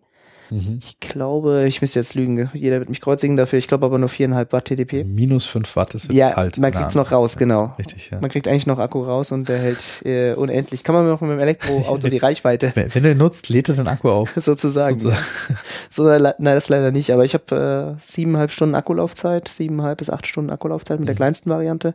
Der E7 kommt auf äh, fünf, glaube ich, oder sogar nur viereinhalb, fünf. Das Mhm. war mir jetzt eine eingeschränkte Mobilität. Ich wollte keinen Lüfter haben, bewegliche Teile, Lautstärke, was auch immer. Ähm, ja, und der tut sein Ding. Wir hatten vorhin natürlich schon mal getestet. Nico hat ja sein Surface 2 noch hier liegen und äh, noch ein iPad. Er, zwar, er 3? R 3. 2? Bin jetzt nicht weiß der, auch nicht mehr. iPad bin R2 nicht gerade. Der, der, iPad R2, also das aktuelle iPad noch, ja, bevor es dann jetzt dann in ein paar Tagen, also morgen, um genau zu sein, glaube ich, äh, hat Apple wieder, oder am Dienstag, glaube ich, ja, hat Keynote. Apple seine, seine, Keynote und da ist das schon wieder veraltet, dann wahrscheinlich, was ich jetzt hier am Tisch stehen habe. Ja, verdammt. Aber ähm, ganz kurz noch zum Vergleich, also ich habe das ähm, Surface Pro 2 jetzt schon seit dem es das Surface Pro 2 gibt, jetzt schon seit ein paar Jahren. Und äh, daneben hat es halt das äh, Surface Pro 3 jetzt hier bei uns auf dem Tisch und vier. Was war das Dreier eigentlich? Das Dreier war der Vorgänger, der ist äh, recht ähnlich wie Danke dem fürs Vierer. Vorgänger, aber ja, was war denn da, was war denn da anders? Ähm, das Display war, glaube ich, ein bisschen kleiner. Der Akku war größer, sehr lustig. Ähm, es war ein bisschen dicker. Ansonsten sind sie sich sehr ähnlich. Ähm, man kann auch das Type-Cover vom Vierer, was ich mir gekauft habe, dazu natürlich. Also ist das so ähnlich Auch wie mit der Pro 2, also Pro Dreier. Pro 2 und 3 und 4er. Also die beiden sind so ähnliche Modellreihen, oder? Ja, ähnlich. Es gibt ja vom Dreier noch das normale Surface 3, was kleiner ist, was auch nur 10 Zoll hat. Ja, das RT, oder? Nein, hat auch ein vollwertiges Windows. Es gibt kein Hm. RT hier mehr. Hat auch keinen ARM-Prozessor, ist nur, gibt's nur in der schwachen Variante, aber auch x86. Okay, also mm, jetzt dann, dann sind dann doch noch eine Sehr- Generation dazwischen. sehr technisch, ja. Ja. Ah, wir sind ein Technik-Podcast, das ist schon okay hier. Und äh, was ich mir auf jeden Fall schon mal Stand PD auffällt, ich finde dieses Form, also der, der Bildschirmformat, dieses, äh, ist jetzt nicht ganz 4 zu 3, aber ähnlich, oder? Es ist 1,5, es ist 3 zu 2, glaube ich. Okay, 3 zu 2 Format. Es ist halt eben nicht dieses 16 zu 9 Format und das ist auch nicht so das äh, klassische 4 zu 3 Format, aber es ist so wie es beim äh, iPad als auch ist, ist schon eben fast 4 zu 3. Ich finde es einfach viel besser, muss ich ganz ehrlich sagen. Auch bei Notebooks und überhaupt. Also es ist das bessere Formformat. Dieses jeden 16 zu 9 das mag für Fernseher ganz gut sein oder für Games oder sogar 21 zu 9 dann noch breiter, alles okay. Aber fürs Tablet, nee. Vor allem, also ich merke es beim Surface Pro 2, wenn es quer steht, dann geht's nochmal. Aber in dem Moment, wo du das Ding hochkant nimmst, dann kriegst du einen Anfall, weil das ein flaches, flacher Streifen ist. Ähm, von der Verarbeitung her, vom Hauptgerät her, beide sind, finde ich, meist sind beides Metallgeräte, ja, sind also sehr wertig. Das Neue ist natürlich, äh, wie wir es vorhin schon gesagt haben, einfach mit dem Nudelholz flach und breit geworden, ja, aber Weil er ist auch um einiges größer. ja, und leicht auch, sehr leicht, also noch leichter geworden als wie das alte Surface. Obwohl es halt äh, wesentlich mehr Bildschirm jetzt hat.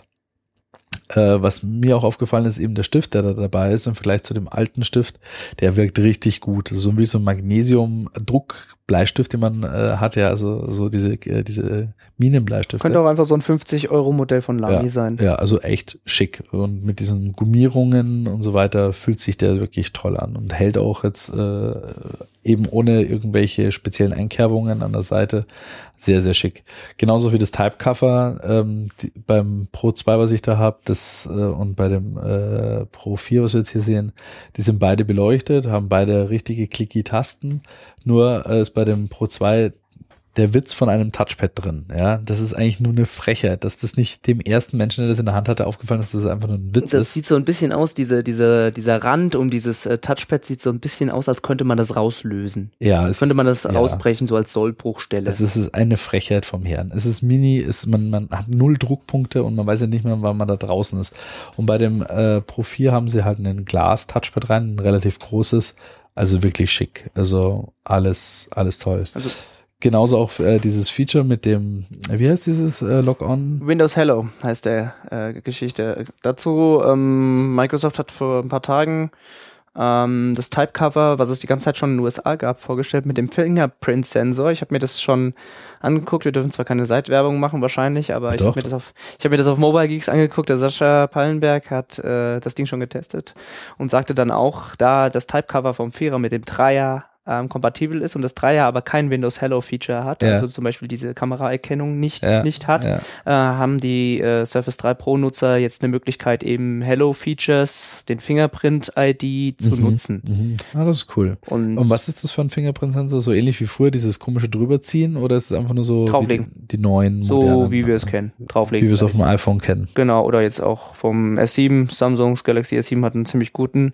Fingerprint-Sensor. Noch andere Mobiltelefone als wie iPhones, echt? so Nischen, oder? Das, das wird wahrscheinlich Folge 16 werden, ich weiß es noch nicht. Aber ich habe einen O-Ton, da kann jetzt jeder äh, denken, was er möchte. Ähm, ich habe einen Kollegen von mir, der vom iPhone 6 äh, Plus kommt und der hat sich jetzt das Galaxy S7 geholt und sagte zu mir, O-Ton, ich benutze an meinem S5 den Fingerprint-Sensor gar nicht, weil ich ein gemoddetes Android drauf habe und der Fingerprint-Sensor leider dann nicht mehr funktioniert. So ist es mit Cyanogen Mod. Es gibt immer irgendwas, was dann nicht mehr funktioniert. Und er sagte zu mir, also der Fingerprint-Sensor von dem S7, der ist ja viel besser als der vom iPhone 6 Plus. Und ich kann es nicht beurteilen, ich muss ihm einfach seine Meinung Die Zuhörer werden das jetzt auch nicht mitbekommen, weil ich den Teil rausschneiden werde, natürlich. Das kannst du gerne machen. Also, um zu dem Typecover zurückzukommen, wir haben jetzt den, den, den Apple äh, Android äh, Teil lassen wir jetzt weg. Wir kommen zum Betriebssystem. Das ist eigentlich eine ganz gute Breche. Weil noch kurz zu dem Typecover. Das Touchpad ist jetzt richtig. Es ist aus Glas. Ich finde es gut. Es funktioniert hervorragend. Es ist schick. Es ist immer ein bisschen kühl, muss ich sagen. Ich denke immer, mein, mein Finger ist immer ein bisschen kühl dann. Aber gut. Äh, First World Problems an sich, äh, kein Ding. ja, first, first, first, Auf jeden Fall First World Problems. Kommen wir zum Betriebssystem. Ähm, ganz, da ist eigentlich nicht viel zu sagen, weil, also eine Menge natürlich, aber eigentlich nicht. Äh, wir hatten das vorhin schon mal diskutiert. Meine persönliche Ansicht jetzt, nachdem ich äh, das Ding jetzt drei Wochen genutzt hat, vorher Android gehabt habe, es ist nicht smooth. Windows 10 ist nicht smooth und Windows 10 ist nicht intuitiv. Es ist nicht wie ein iOS, äh, was ich heute jetzt auch mit dem also ich muss, ich muss sagen, dass ich äh, das iPad auch mag, weil auch ich mag auch iOS, weil es ist intuitiv. Ja, es äh, genauso wie Android, äh, clicky, bunti, alles schnell. Jed vielleicht kann man bei Android mehr einstellen, vielleicht ist äh, es beim iPad noch ein bisschen schicker oder einfach schneller. Ist vollkommen egal. Sagen wir einfach so, dass Windows 10 in seiner Normalversion mit dem mit dem iPad, mit dem iOS oder mit dem Android nichts zu tun hat. Das ist meine persönliche Meinung. Aber die Dinge, die ich mache, ähm, Tablet-technisch, sage ich mal, also gut, surfen geht, wird wahrscheinlich auch jeder sagen. Weißt du, was richtig beschissen ist? Es gibt eigentlich keinen gescheiten mobilen Browser für Windows. Es gibt Edge. Ja, ja, Edge ist absolut. okay. Ist- Man kann Edge echt benutzen. Ja, Aber ich musste Firefox deinstallieren, weil ich mit den, mit, ich, Nee, du musst nicht. Chrome benutzen, weil, ich gebe ein Beispiel. Du machst Google Maps auf, okay. Und du Ja. möchtest, äh, wie man das kennt, aus der Google Maps App, die es nicht gibt, als Universal App für Windows 10, aber ich mache ich mach Google Maps auf meinem Firefox auf. Und ich möchte in die Karte reinzoomen. Und ich möchte in die Karte rein. Was passiert? Was passiert? Zoom-Faktor von Firefox wird Keine vergrößert. Ah, ah, Das sind, das sind Erlebnisse der dritten Ja? Art. Da, da fühlst du dich so Windows 95.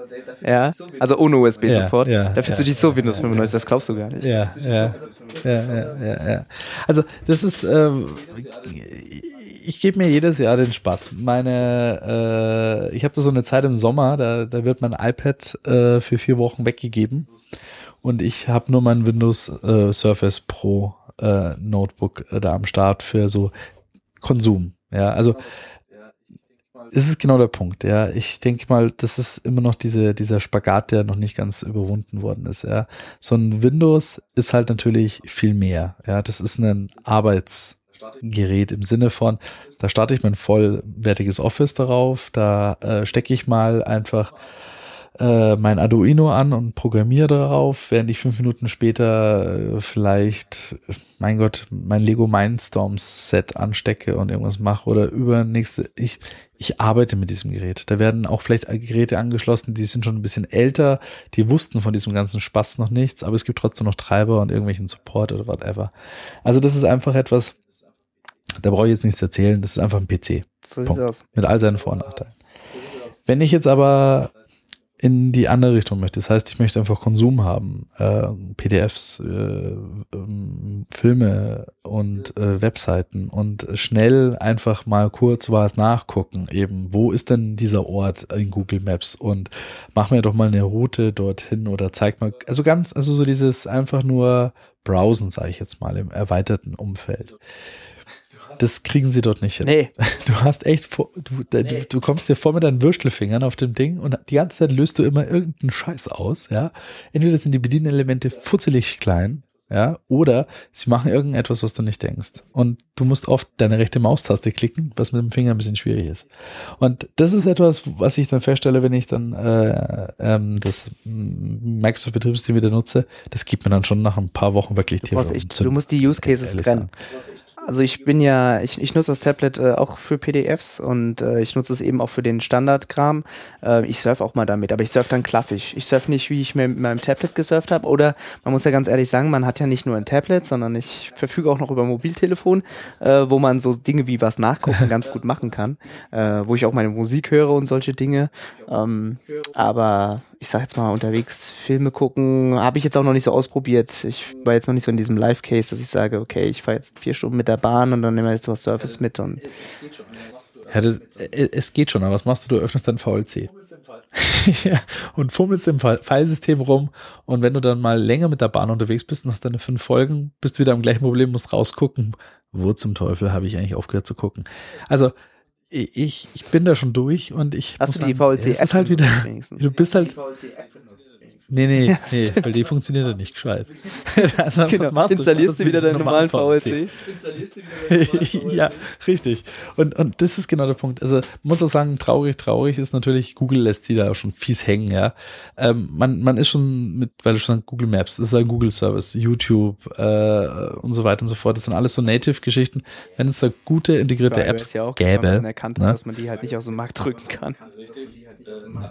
äh, richtig, äh, dann wäre das natürlich noch mal ein Stückchen bessere Experience. Aber Microsoft schafft es halt einfach auch leider nicht, die Entwickler so an Bord zu holen für ihre Umgebung, dass sie da halt einfach diese Metro-Apps schreiben. Und das ist halt, man merkt's. Man stößt halt dann ständig auf Und dann kommen halt jetzt auch noch so Sachen dazu, wie ja. die wirklich hervorragende, ich muss eine Bresche schlagen, ist für Android und äh, für iOS gibt's sie vielleicht auch, weiß ich jetzt nicht genau, äh, die Here-App.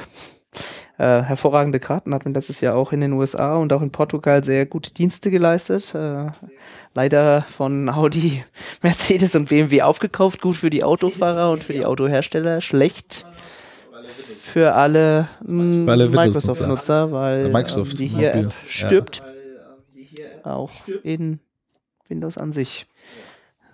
Wird nicht mehr, Ja, wird eben nicht mehr das ist- supported, äh, endet jetzt einfach und dann ist vorbei, genau. Ja, ist vorbei. Fliegt raus.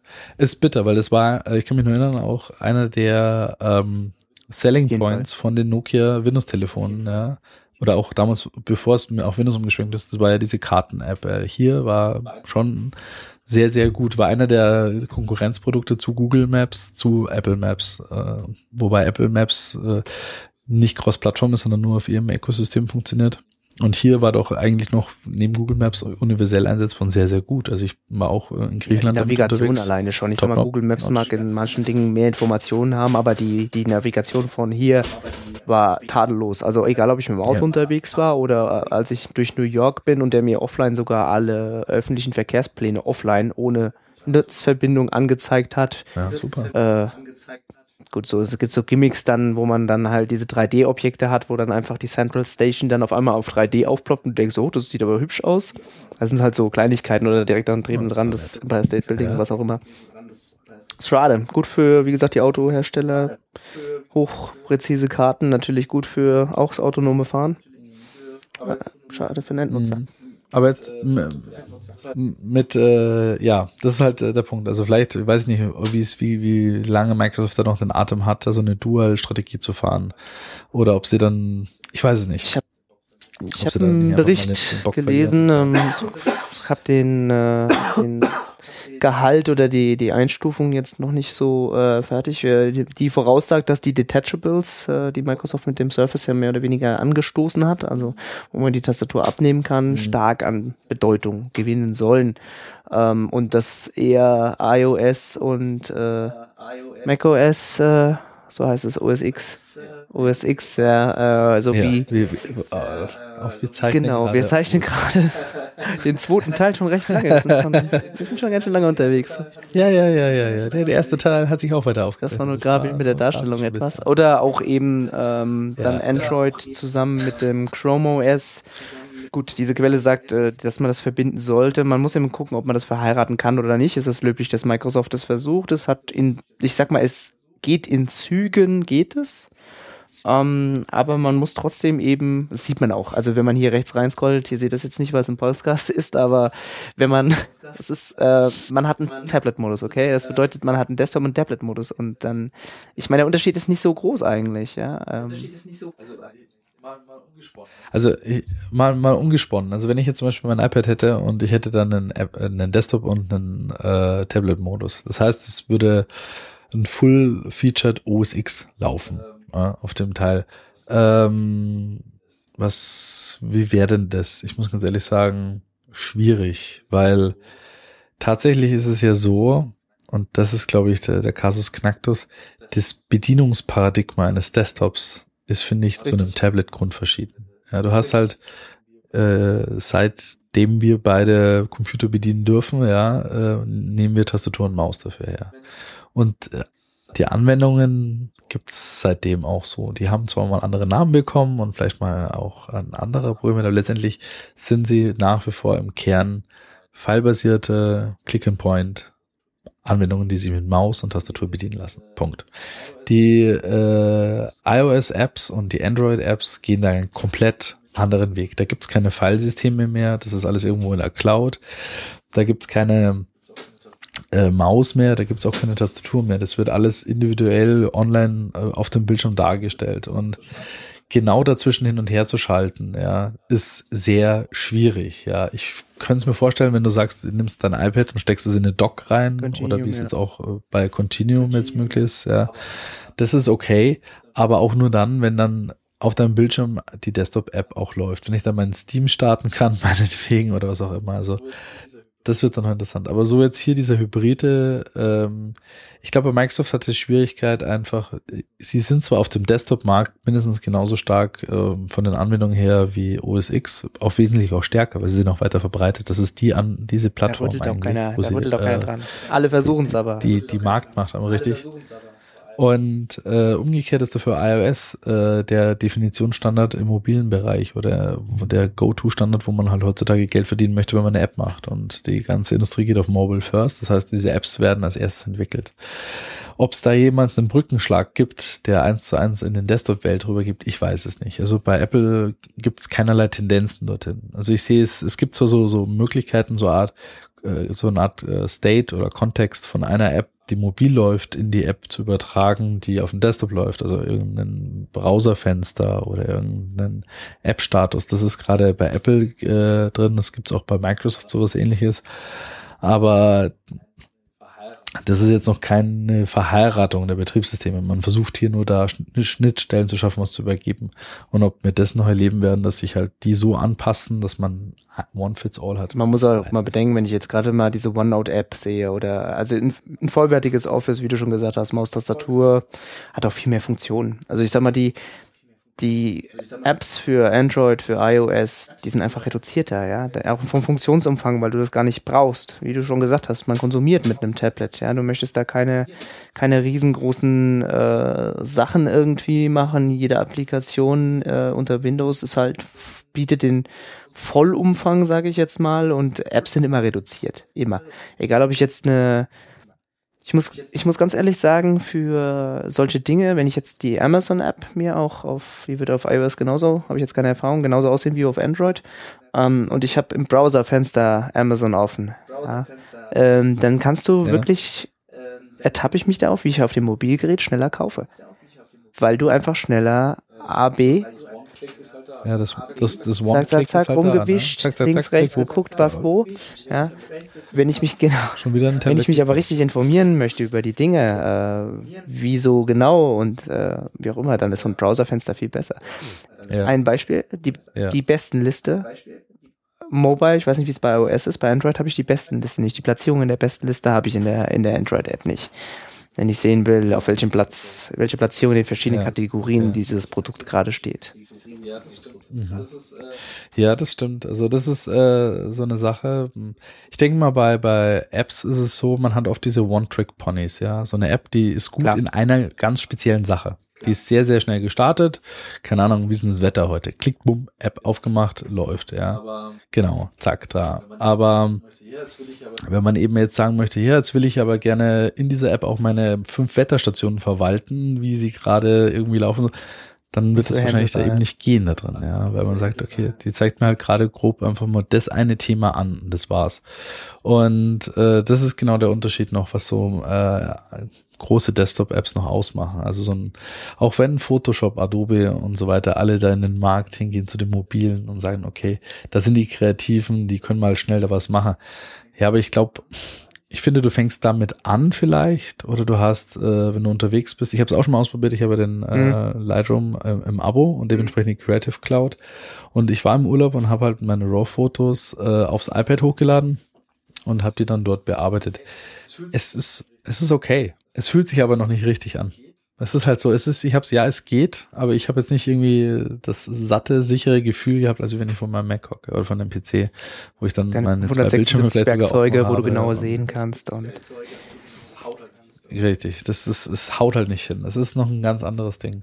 Auch an der Stelle, wer weiß es, vielleicht sind es, weil wir einfach alte Säcke sind, nicht anders gewohnt und kriegen es in unsere DNA nicht reingebracht. Ja, aber da muss ich äh, hier mal eine Breche schlagen. Ja, wenn ich mir jetzt gerade mal diesen wertigen Surface 4 Pro äh, Stift in die Hand halte, als Steve Jobs irgendwann eben mal gesagt hat, dass man Nein, das, das, ist, das ist kein Seitenhieb auf Apple, aber die, die Sache ist einfach, dass man, wie du vorhin schon gesagt hast, äh, wenn man feinfühligere Sachen machen möchte, ich habe gehört, ich habe es noch nicht ausprobiert, dass das iPad Pro bei Künstlern äh, sehr beliebt ist, liegt äh, daran, habe ich auch im Test gelesen, dass äh, das Surface 4 Pro, also zumindest in meinem Fall, ungefähr so ein ein bis zwei Millimeter Versatz hat. Das ist beim Schreiben, bei, bei, bei Kommentaren und so beim groben Zeichnen ist es nicht schlimm. Äh, stört nicht. Man kann das auch von links auf rechts hinter nochmal umstellen, dann wird es auch noch weniger. Aber das iPad, was ich gehört habe, wie gesagt, nicht persönlich überprüft, das hat gar keinen Versatz. Und deswegen kann man mit dem Ding halt hervorragend zeichnen. Und das kannst du halt mit Wurstfingern nicht. Ich meine, jeder, der sein normales iPad, sein normales Android-Gerät hat und mal so ein Rundkugel-Bubble-Stift im Ramsch-Zubehörladen ohne aktive Erkennung, also ein Passiv-Digitizer sozusagen, ähm, benutzt hat, weiß, wovon ich spreche. So ein Stift hochpräzise. Ähm, man kann schon viel. Klar, äh, früher bei Palms, ja, wenn man dann auf dem Touchpad mit dem Stift dann darum bastelt, davon halte ich nichts. Da nehme ich lieber auch meine mehr oder weniger Wurstfinger. Aber wenn ich präzise äh, zeichnen möchte oder wenn ich einfach mir Notizen mache, ist so ein Stift ich, für meine Zwecke unschlagbar. Richtig. Ja gut, nee, dafür habe ich, wie hier man sieht, äh, habe ich Kumpels dafür, die dann, genau, die das äh, Leute, die dann einfach mal in, in vier Minuten, fünf Minuten dahin malen und äh, dann nimmt man es halt auch mal als Hintergrundbild. Also, äh, wir ja. Also, äh, wir beide sind also keine Hellseher. Definitiv. Das bleibt spannend für alle. Wir können uns ja echt nicht gezielt die Zukunft voraussagen, auch wenn wir es versuchen.